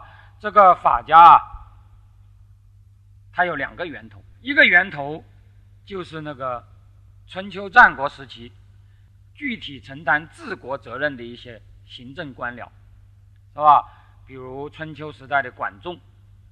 啊，比如秦代的商鞅，那么这些人在具体的治国过程中，掌握了一套人君难面之术，是吧？就是啊，就就是说的简单一点，就是宫廷权谋，啊，就是那些怎么搞阴谋诡计的那一套东西，是吧？怎么搞那种分化瓦解啊？怎么搞那种就是怎么呃在宫廷中搞那一套啊？就是。用我们今天的话来讲，叫做玩政治，是吧？玩政治那一套玩出道理来了啊，那就是法家的一个源头。第二个源头就是儒家思想礼崩乐坏，没有办法维持了以后，是吧？一些人采取的顺应现实的一些做法，这个最突出的表现就是荀子。我们知道荀子和孔孟最大的不同点就是，孔孟是。今不如昔的，啊，说现在已经不行了，礼崩乐坏啊，不如以前，是吧？三代是最好的。那么荀子就比孔孟要现实的多，是吧？提出发后王，是吧？说我们要向现代的统治者学习，不要动不动就讲周公了，周公那一套已经行不通了。那么他就比较现实，那么他比较现实又比较有学问。所以他培养出来的一些学生，啊，就比较容易得到像呃呃统治者的青睐。那么荀子的两个最有名的学生，一个是李斯，一个就是韩非。那么李斯当了宰相，在秦始皇那里当当了宰相，然后就啊呃治国很有成效，是吧？呃，他是法家，那么因此秦始皇也就呃当时不叫秦始皇了，秦王嬴政。就对法家也有了好感，于是听说韩非是个大法家，就出兵攻打韩国，呃要求把这个韩非交出来。韩非到了那里，呃把这个写成书，哎呀，结果秦秦始皇看了大加赞赏，说简直了不得，这个人把什么都看得那么透，简直是看了这本书，简直就懂得搞政治是怎么回事了。哎呀，那简直是看得太透了。但是后来按照历历史书的说法，是李斯就很嫉妒了。李斯说：“哎呦。”这个秦始皇现在整天泡跟韩非泡在一起，把我冷落了，是吧？嗯，那我就要失势了，是吧？于是李斯就进谗言啊，说这个韩非呀，嗯，其实呃有有祸心，怎么怎么怎么。于是这个秦始皇就大怒，把韩非杀了，啊，呃，不是，呃，就是赐死，就是让韩非在监狱里头自杀。其实啊，照我看呢。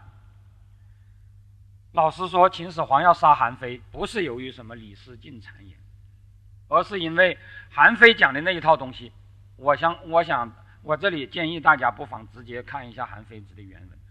韩非子的那个原文啊，看了以后啊，的确是使人大彻大悟之余，要出一身冷汗。这样的人还得了吗？这样的人什么都知道。首先，这个人将来会不会？把我也给算计了呢，这是第一。第二，如果这样的人跑到别的国王手下去当谋臣，他会不会把我们秦国也给算计了呢？所以这样的人，他知道的太多，是吧？他太过聪明，这样的人很可怕。他的学问很可爱，是吧？因为我学到了这一套，是吧？除非他自己当了皇上，是吧？所以这样的人往往他就要努力当，掌握最大的权力。因为这样的人在这种体制下，他往往也有不安全感，是吧？所以他，呃，有时候他要那么滥权，原因倒也不是他的良心多么糟糕，而是他如果没有大的权力，他也不安全，是吧？那么在这样的情况下，唯一可信的就是啊，权力。有了权力，就有了一切；没有权力，连老婆孩子都会算计你，是吧？那么，对对对对对，都都不可靠。那么，因此，法家的政治哲学，这是韩非的话了。这也是我们近代有一些人很看重法家的原因，说法家是进化论者，是吧？法家的确是进化论者，是吧？法家是强调竞争的，他们认为人间呢就是一个社会达尔文式的权力竞争场，是吧？按照韩非的说话，上古敬于道德，中世逐于智谋，当今争于气力。所谓气力是什么？气力就是权力，强制别人的能力，是吧？在另外一个地方他又说，上士亲亲而爱师，是吧？嗯，说。远古的人啊，他们的确像儒家讲的那样，人各亲其亲，长其长，是吧？呃，父子之间是吧？呃，关系非常好。这里我要讲了，是吧？这个爱思，在法家的用语中，其实不是指爱自己，而是指爱什么呢？爱你的亲人、熟人，是吧？指的是一种啊小共同体，是吧？这个。呃，我们知道这个，呃，韩非有一句话嘛，说关东六国都不行，说那些人呢是勇于私斗，怯于攻战。什么叫做勇于私斗呢？就是说那些人经常是为了朋友，为了亲人，为了自己的直接的主人，敢于两肋插刀，是吧？就是大家如果看看那个。先秦的那些文学，经常赞赏一种人，这种人是什么呢？刺客、侠客，是吧？这个侠客有一个什么特点呢？谁对我好，我就可以以死相报。那么这种做法，在儒家看来，那是很高尚的；可是，在法家看来，那很糟糕，是吧？那么这么一来，你就勇于私斗，怯于攻战。你往往为了你亲近的人，可以与皇帝对抗，是吧？大家知道这些刺客都是干了些什么事呢？是吧？我们知道这几个主要的刺客，是吧？什么什么聂政啊，什么呃侠瑞啊，什么专诸、荆轲，这些人都是有一个人对他很好啊，那么视为知己者死，是吧？这个人对我好的不得了，所以我要舍死相报。于是就去行刺，行刺什么呢？基本上都是行刺现在的当政者，是吧？吴王僚啊，专诸刺吴王僚，侠瑞刺韩国的相国，是吧？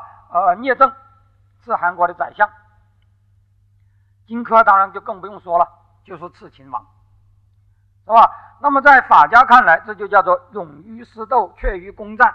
攻就是国王，私。就是自己的比较亲近的人，或者说对自己，呃，就是自己的那个小圈子，是吧？他讲的这个爱私斗，不是为自己，是吧？不是说我为自己赚钱而怎么样，是吧？而是说我为了我的那个小圈子，是吧？所以这个，呃，韩非说：“上士亲亲而爱师。”所谓爱师，在这里不是爱自己，而是爱自己的亲人。爱自己的恩人，是吧？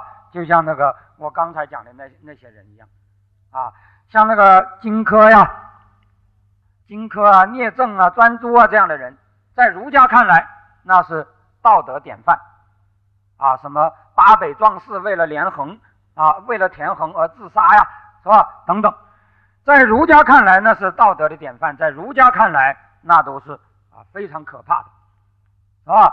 所以儒家说啊，上士亲亲而爱师，中士上贤而说人，下士贵贵而尊官。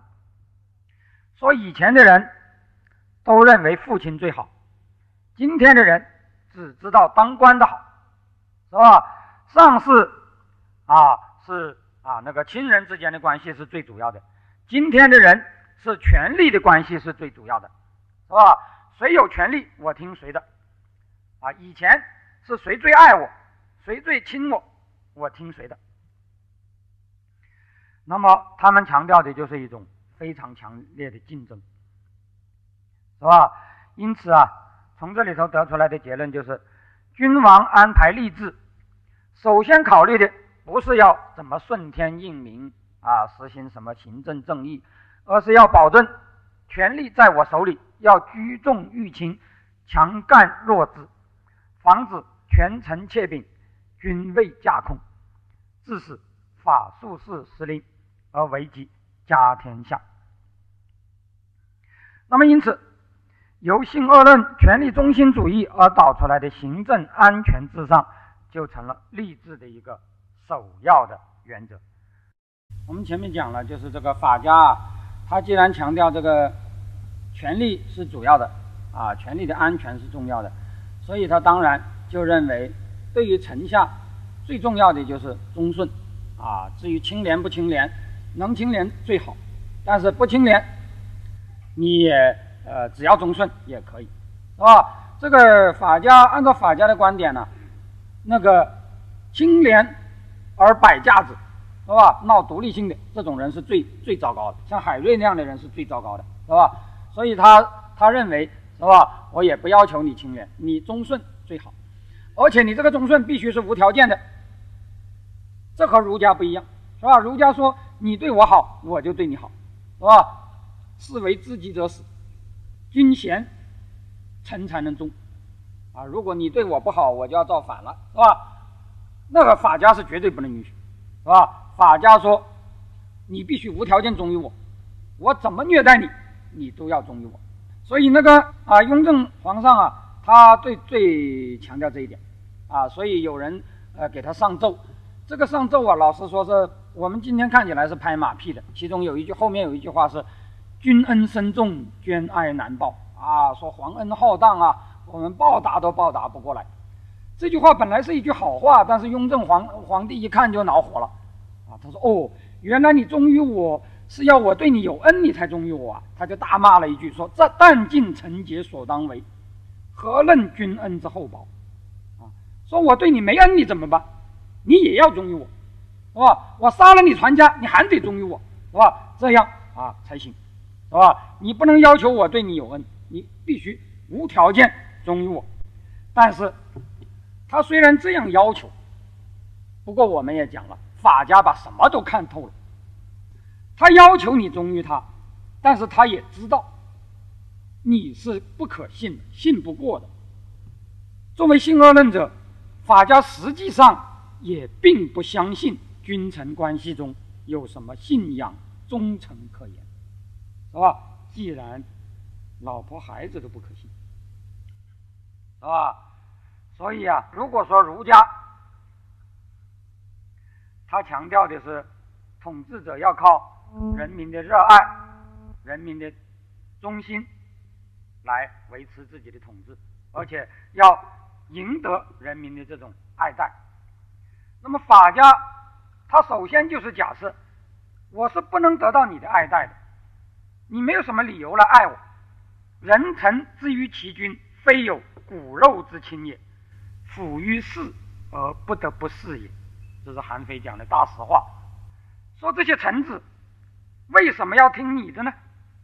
他和你没有骨肉之亲，他就是害怕你的权势啊，是吧？说的简单一点，这句话就说的更可怕了。臣之所以不事其君者，党与不惧也。说这些臣下之所以不反抗反抗你，甚至不。不造反，不杀了你，是因为党羽不惧也，他们没有能够拉帮结派，形成自己的势力，是吧？那么韩非还有一个举例，啊，他说：“你看现在的这个长工，很卖力的跟主人干活，为什么呢？不是因为他们爱主人，而是因为啊，这个主人好像是实行计件工资制度的，是吧？他说，因为活干得多，可以多挣到钱。他说，同样，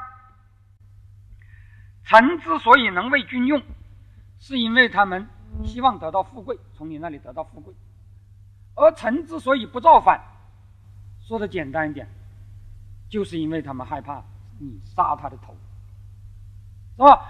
所以这个法家治国特别强调两点，就是赏罚，是吧？你听我的，重赏；你不听我的，重罚。他们第一，他们希望你忠，是吧？至于你清廉不清廉，无所谓，是吧？第二，他们也知道，虽然希望你忠，但是不敢把这个作为前提，啊，希望你忠，但是不相信你忠。那么不相信你忠，可以操作的就是赏罚。那么这么一来，他们最害怕的是什么人呢？最害怕的就是既不图富贵。也不怕杀头的那些人。我们知道儒家经常强调道德，因此后世的儒家有一个说法，就是于谦讲的。明代的于谦，那个呃皇帝问他，天下怎么能治理好？于谦讲了一句话：只要文官不爱钱，武官不怕死，天下何愁不治？是吧？只要官僚只要不爱钱不怕死，那天下就可以治得好。可这句话，老实说，历代的统治者没有几个人相信的，啊，历代的统治者真正相信的，恰恰相反。一个人如果竟然不图富贵，又不怕杀头，那他在君主眼里就有造反的嫌疑。儒家傻乎乎的提倡那种不贪财不怕死的海瑞那样的人，还是少点好。当然，这句话很少有人讲得出来。韩非就讲出来了，所以我们毛主席要批判海瑞罢官，是吧？我觉得和这个韩非的思想的确是一拍即合，是吧？那么韩非就明确讲，说这个清官呢很讨厌，若此臣者，不为重诛，你杀头他不怕，不立重赏，你给他富贵他不要，不可以罚尽也，不可以赏死也。此为之无义之臣也，无所少而去也。说这样的人还了得吗？我怎么能管得了他？是吧？我罚他也不怕我罚，我赏他也不图我赏。他整天傻乎乎的说我要坚持真理。所以啊，海瑞式的清官在儒家看来是励志的典范，在法家看来那就是癌，是吧？没有海瑞那是理想的励志，有那么一两个是无意之臣。如果有更多，那就很危险。于是我们中国的历史上啊，往往有这样的现象，啊，说这个臣子啊，你要表现得比较腐败，君主才放心，是吧？觉得你啊啊，呃，第一，你没有你胸无大志，啊，你不会来夺我的权；第二，你即使胸有大志，你有尾巴给我捏着，是吧？你有辫子抓在我手里，你要不听话，我就可以啊把这个抖出来。是吧？你就完蛋了啊！如果你听话，当然你贪污腐败一点也啊也无所谓，是吧？嗯，因为我也知道，呃，所有的人都是啊，就连老婆孩子都是自私的嘛，所以我也对你呃也不这样要求。但是你有点把柄在我手里，是吧？那更好。所以历史上就经常有这种现象啊，就这个臣子啊，他要故作腐败状，以使君主放心。那么有时候君主他故意鼓励臣子啊，说你们不要太。啊，有野心是吧？政治玩政治很危险是吧？你们就多图点钱财吧。这个啊，你们多呃吃喝嫖赌啊，这是没关系的，是吧？呃，但是你们不要呃想入非非，是吧？呃，在这个呃什么治国平天下上有太大的那个呃妄想，是吧？刘邦啊，他的一个大臣就是萧何，他的宰相，是吧？嗯，那个历史上记载说，刘邦带兵在前线打仗。萧何在后方给他治理国家，治理得很好，是吧？呃，他本人也很清廉，于是很多老百姓在那里歌颂啊，说萧丞相真好啊。刘邦听了就很不高兴。那么萧何后来知道老百姓对他有很多好感，他自己马上就害怕了，啊，说如果是这样啊，那祖上肯定会有疑心，是吧？于是他马上就变得很啊，就是呃欺男霸女、抢人田产，搞了很多坏事，是吧？据说这个坏事不是他自己想干的，而是他如果不这样干，他这个日他就恐怕他就恐怕做不好，呃，这个位置就恐怕就会呃糟糕，是吧？然后后来很多老百姓就向刘邦告状了，说：“哎呀，这个萧丞相很腐败呀！你看他抢了我的土地，他霸占了我的什么什么。”哦，刘邦一听说，哎，这个萧何这小子还可以呀，他除了替我管家以外，是吧？没有太大的那种雄心壮志，而且他也呃，他这样干的话，他也就行不起他自己的声望了，是吧？他也就没有什么资本和我呃呃分庭抗礼了，是吧？呃，还不错，是吧？像这样的事情呢，在历史上很多。那么我们知道，新恶论就会导致一个假设，就是制衡。嗯，我们大家知道，西方的这一套什么宪政、民主、法治这一套东西，实际上也是从新恶论中推出来的。就是啊，既然人难免要有自自立之心，所以我们不敢指望统治者就是非常高尚的。我们一定要强调权力制衡、三权分立，每一个人。都要有人看着，你不能胡来，是吧？这个议会要看着政府，政府，是吧？这个法院要看着所有的人，是吧？然后所有的人又要看着啊，嗯，你们的议员，是吧？反正是每一个人都要看着，是吧？要有一个制衡。那么法家的性恶论，他也要讲制衡，可是法家的这个制衡和近代的制。呃，民主制度的制衡有一个最大的区别，就是这个制衡是我来制衡别人，别人不能制衡我，是吧？君主治国的最重要，我前面不是讲了吗？法术势，这个术中最重要的一点，就是要使所有的人都互相猜疑、互相钳制、互相制约，然后我在上面。操控这一切。那个大家如果看过一九七一年那个林彪呃叛逃以后呃被宣传的那个五七幺工程纪要那？里面就有一句话啊，说我们的这个呃领袖啊，他就整天是这样，就是用甲来打乙，用乙来打丙，用丙来打丁，用丁来打呃，然后又循环过去打甲，是吧？然后就是所有的人都啊互相勾心斗角，是吧？这样他会。他就可以在上面操控一切了，是吧？这个应该说也是很典型的法家思想。因此后来的呃黄宗羲就讲了，是吧？说儒家强调的是用人不疑，疑人不用，但是法家是不相信的，是吧？那么法家的在行政上啊，就是用一人焉，则疑其自私，而又用一人以治其私。行一事焉，则虑其可欺；而又设一事，以防其欺。特别强调制衡，啊，所以啊，嗯，我们知道八九年那个事情出来以后，到了九零年，呃，就有几位学者说啊，说这个这个这个现在近代的这一套民主制度啊是很糟糕的，啊，嗯，像我们有一位很著名的学者叫做何新啊，他就写了几篇文章说啊，说这个其实啊，这个。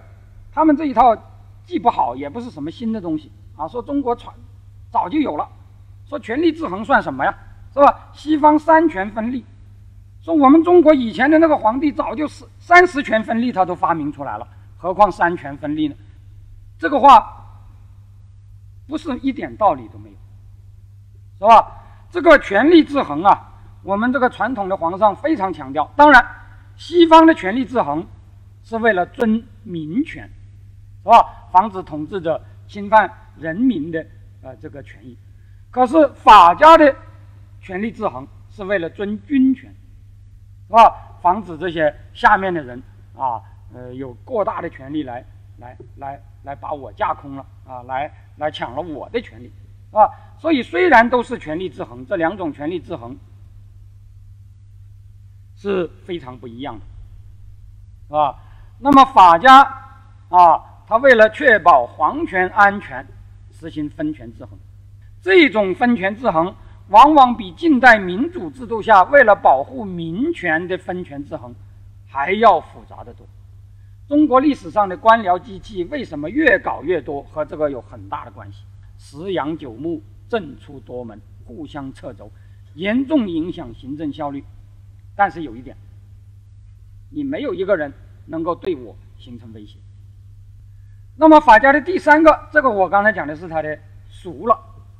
那么法家讲的法，那就是他既然不相信道德，也不相信性善，啊，而且也反对亲其亲，长其长，那么他就要用。法治上的普遍主义来取代理智上的特殊主义。他的说法是：不知亲疏远近贵贱美恶，一以法度律之。那么这句话听起来好像也很不错，是吧？这是法治嘛，是吧？不讲人情嘛。可是我们大家知道，这种法治与我们今天讲的普遍主义与平等原则。不是一回事。他讲的是所有的人都是皇上的奴才，在皇上的权势面前，人人平等，而绝不是指人与人之间的基本人权。比如说，西方讲的所谓普遍主义，就是说统治者和老百姓都应该是一样的，是吧？可是那个这个法家讲的。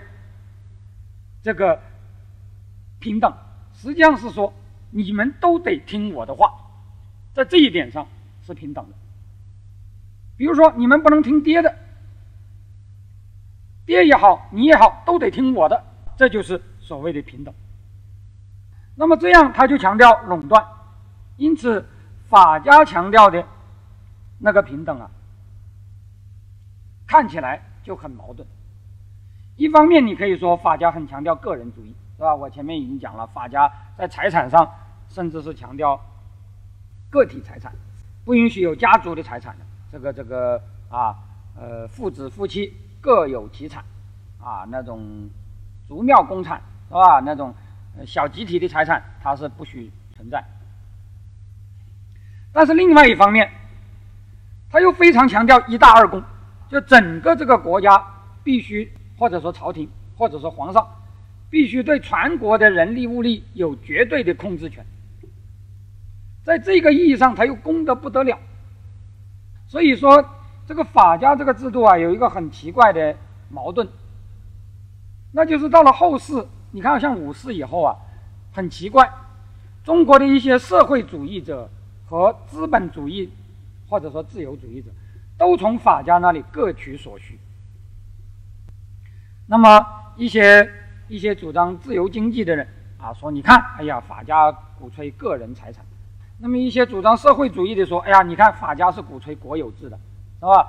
那的确是有它各有各的道理。法家实际上一方面鼓励臣子们对他自己所在的小共同体持一种独立的立场，我不听爹的，这一点是鼓励的，是吧？但是第二。你必须听皇上的，在这一点上，是吧？绝对不鼓励你个性。因此啊，法家非常强调，但是他这个公啊，不是指对人民而言的公，甚至也不是指对小团体的公。那么后世的儒家对这一点就很不满，啊，明末的黄宗羲就曾经一针见血的啊，把这个。呃，历代秦以后的这个皇上的这一套啊，呃，说过一句很有名的话，他说啊，以前圣人治下，他讲的圣人就是三代了，说，人各得而自私焉，人各得而自利焉，只有统治者是无私的，他们为老百姓做奉献。说但是法家掌权以后就不行了，法家掌权以后正好倒过来了，法家的统治者。要求天下的人都不敢自私，不敢自利，但是他要把整个天下变成他的大事，他要把整个天下变成自己的，也就是说，使天下人不敢自私，不敢自立，以我之大私为天下之大公。啊，这句话说的非常之尖锐，也非说的非常之透，而且我可以说，这句话代表了儒家对法家的啊一个传统的看法，不是黄宗羲个人这么说的。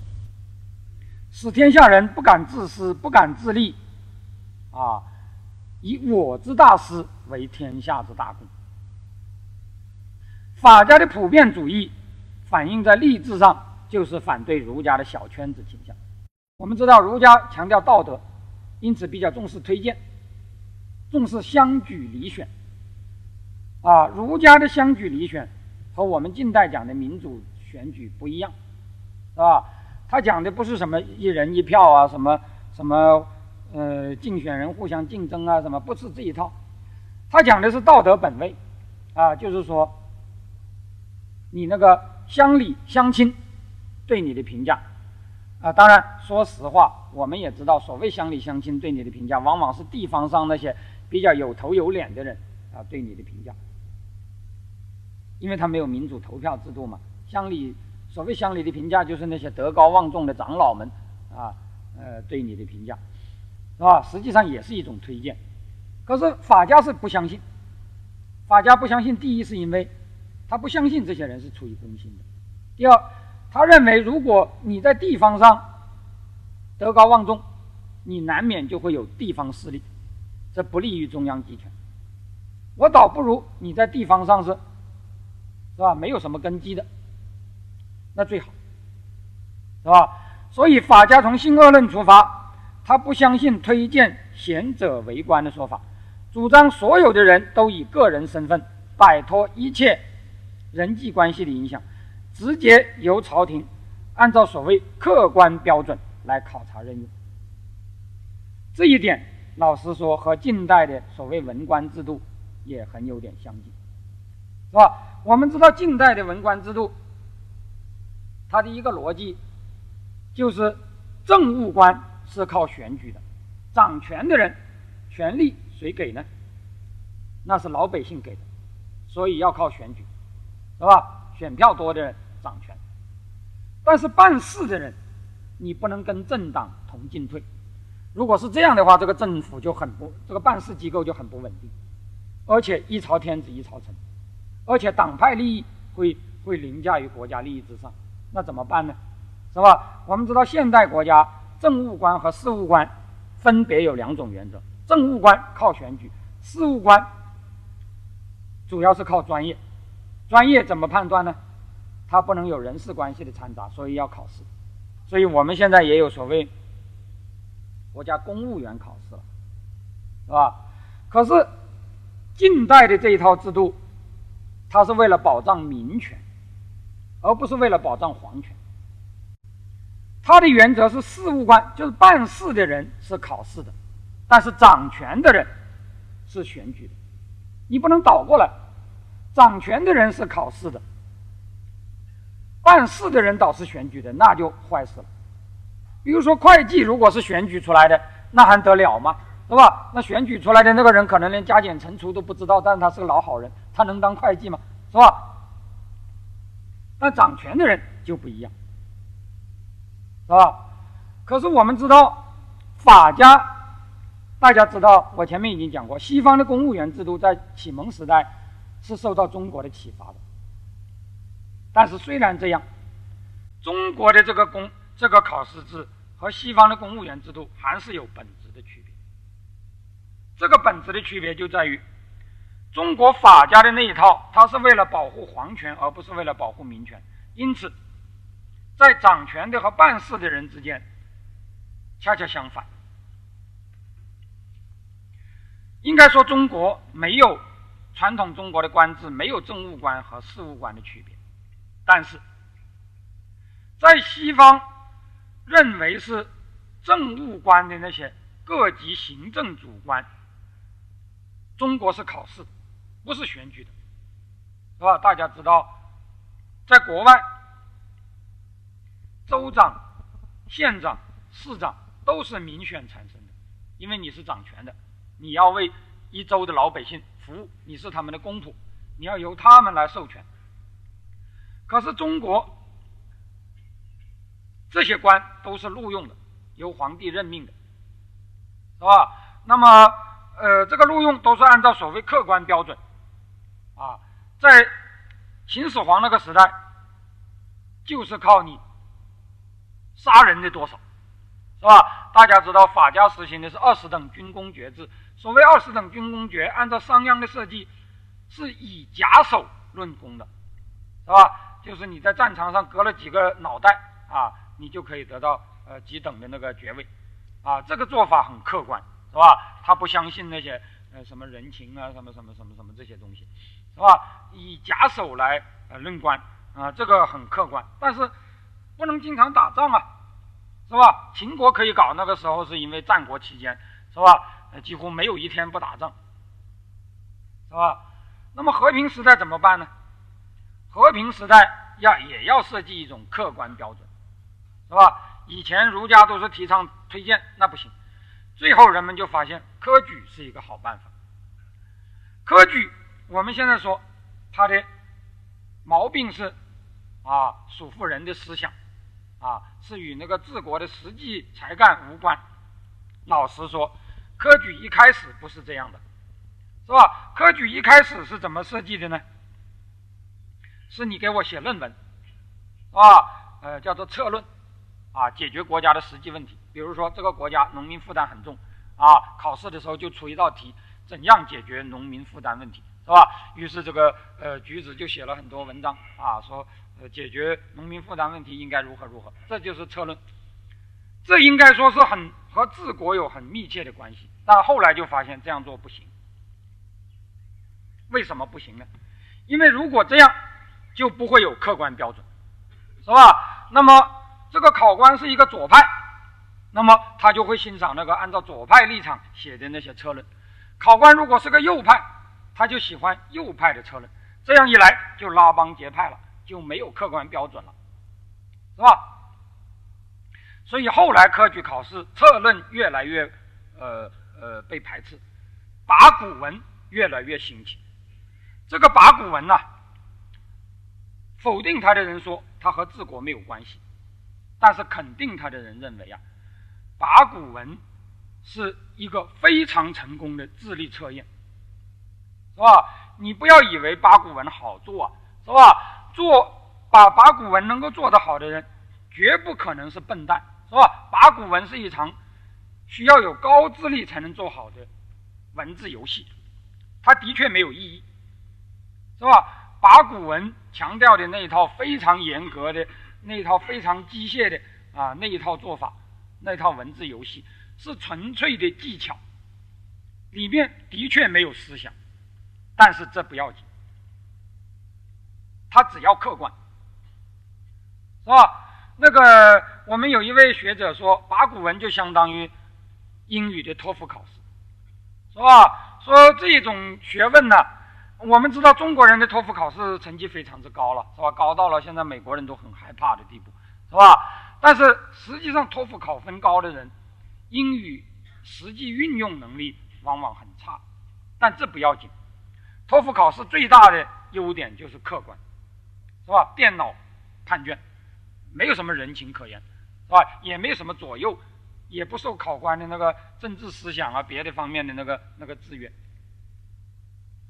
八股文就有这一点好处，是吧？这是一个高智力的智力游戏，可以把所有的聪明人都一个一个的注意。我讲的是一个一个的，这里头绝没有乡里亲族的影响，是吧？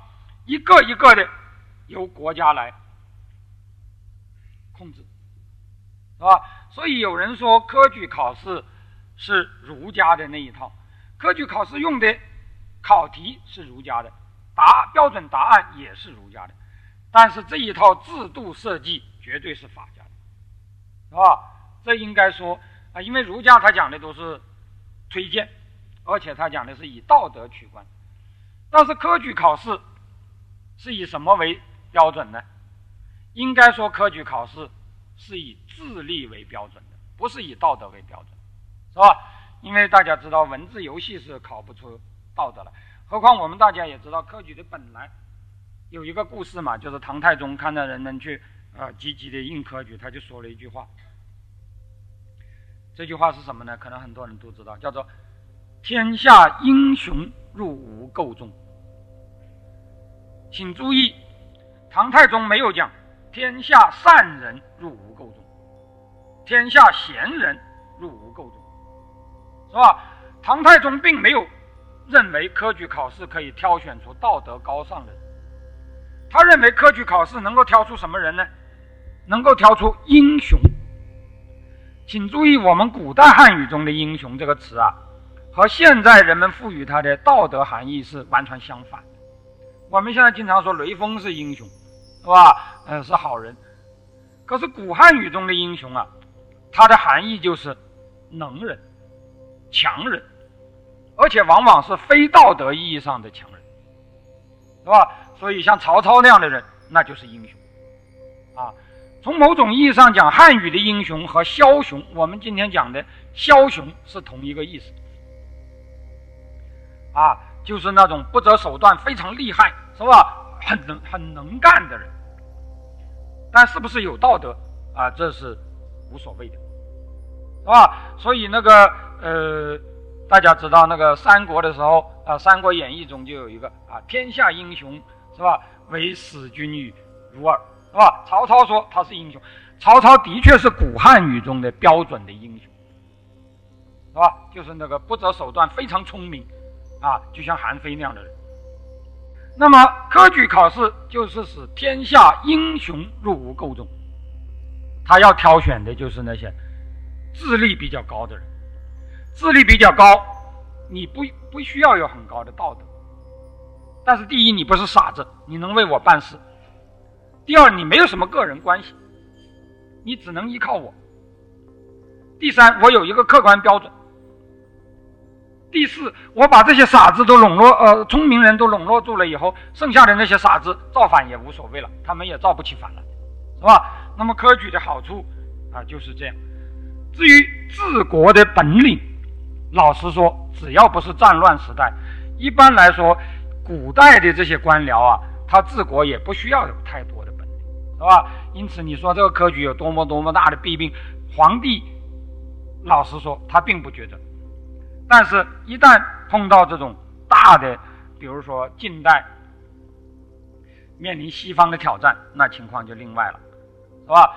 因此，我们可以说，从秦代以假手计数的军功爵制，到明清以高度形式化的智力测验为实质的科举，都体现了这个原则。那么，与此相反的，就是与此相应的，就是回避制。正因为法家是非常强强调。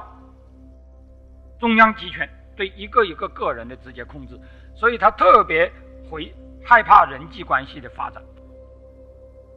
啊，他相信人们抱成一团就会拉帮结派，是吧？因此就越来越强调回避，本地人不得做本地官，是吧？呃，以前的中国的那个回避制度啊，现在看起来是一个专门值得讲的啊，那个制度规定五花八门。比如说，明清规定，江浙人不能在户部做官，为什么呢？因为户部就相当于我们今天的财政部，是管税收的，而江浙是中国的附属之地，纳税大户特多，是吧？所以那里的人不能在财政部做官，一做官他们就偷税漏税，诸如此类，还有亲属回避、师生回避等等等等，回避制啊，就决定了你不能搞民主。道理很简单。是吧？在那个他们那种制度下，地方官必须是外地人。那么既然是外地人，在本乡本土大家都不认得，你怎么民主啊？是吧？民主选举肯定是要选大家认得的人，是吧？所以西方的那些州长、市长都必须是本地人，而我们从秦汉一直到明清，正常的原则是这些人都必须是外省人。连本省的外地人都不行，甚至即使是外省人，按照明清的规定，籍贯和任职地距离不得少于五百里。啊，换句话说，如果你是河北人到河南去当官，那你只能跑到河南南边，像什么信阳啊这些地方去当官。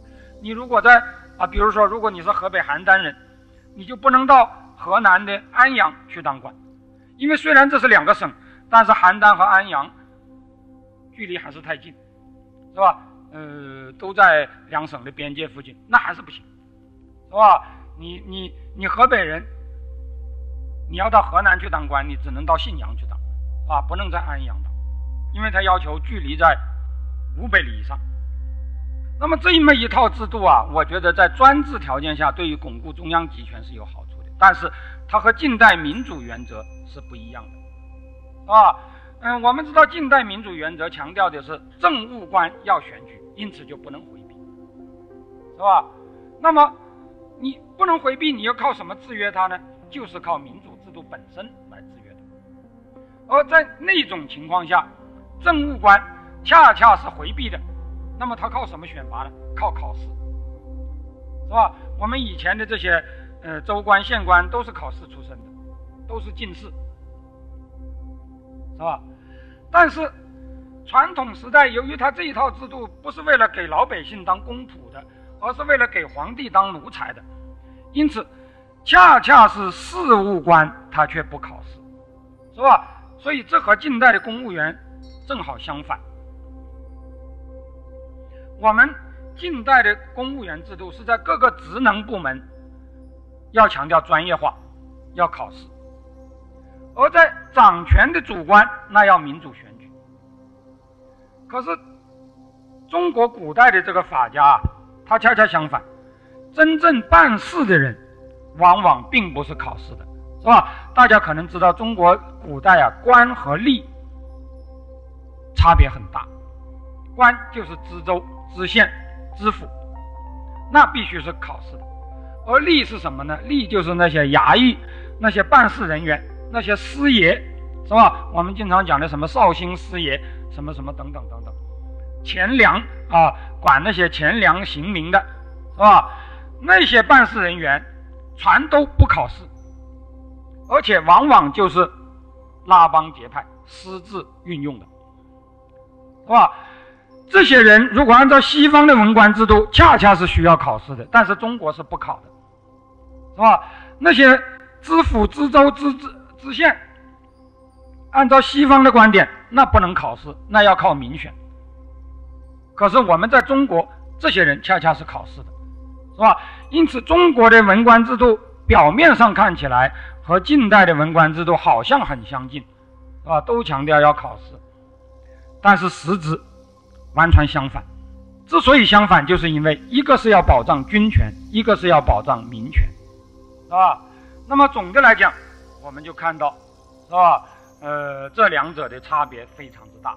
那么也正是因为这样，才有了所谓的“儒表法理”的这个说法。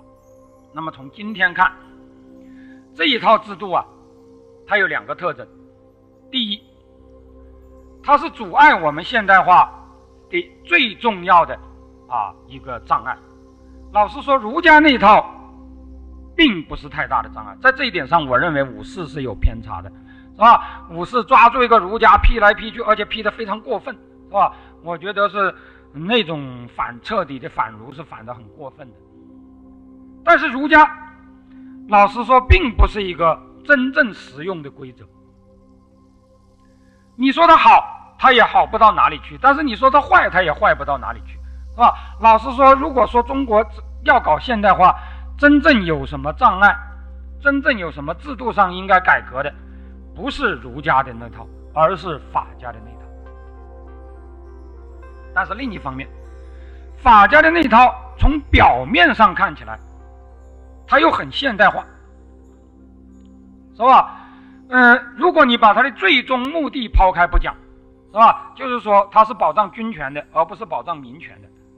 如果你把这一点抛开不讲，好，好像很多东西很现代，啊，比如说他强调考试，于是有人说他和文官制度很相近；他强调每个人都六亲不认，于是有人说啊，他很强调个性解放，是吧？嗯，他强调，呃，他反道德，于是有人说他强调的是法律的普遍主义，是吧？可是我们今天就要说。我讲课的一个核心观点就是说，是吧？我们要看到，在这表面上的相似背后，有非常大的差异。而这个差异说到一点，就是我们国家要现代化啊，用我们这个近呃呃现在领导人的话说，要以人为本，或者说以民为本，是吧？那么以民为本，那么就要做到一条权责对应，是吧？也就是说，这一点儒家倒是很强调的，君君臣臣，父父子子。统治者必须对人民负责。那么，统治者怎么才能对人民负责呢？儒家说，靠亲情。靠亲情行不行得通呢？在小共同体内是行得通的，是吧？在一个家庭内，的确父父亲的权利和责任是对应的。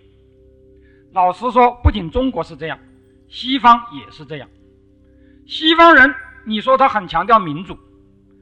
很强调权力制衡，可是西方人他也没有主张在家庭里头民主选举父亲吧，他也没有强调在家庭里头要搞三权分立吧，是吧？在家庭里头你是可以相信亲情的，你是可以相信权责天然对应的，可是，在陌生人之间怎么建立这一套呢？儒家认为。应该如此，君臣应该像父子。但是怎么样才能确实像父子呢？法家根本就不信这一套，是吧？我前面已经说了，是吧？法家就认为，臣子听你的是因为想得富贵，害怕你是因为怕你杀他的头。那么儒家，他当然认为应该像父子，但是他也知道实际上大概不一定都是这样。那么怎么办呢？他没有解决这个问题，因此他只能假设，如果不像父子，我就可以造反，是吧？这就是我前面讲到的过的革命理论，啊，你如果像我爹一样爱护我，那我就尊你为王；你如果不像，我就可以把你推翻，是吧？可是这一套如果真正执行起来，问题也很大，因为这一套如果真正执行，这个社会就没法稳定，不断会出现革命。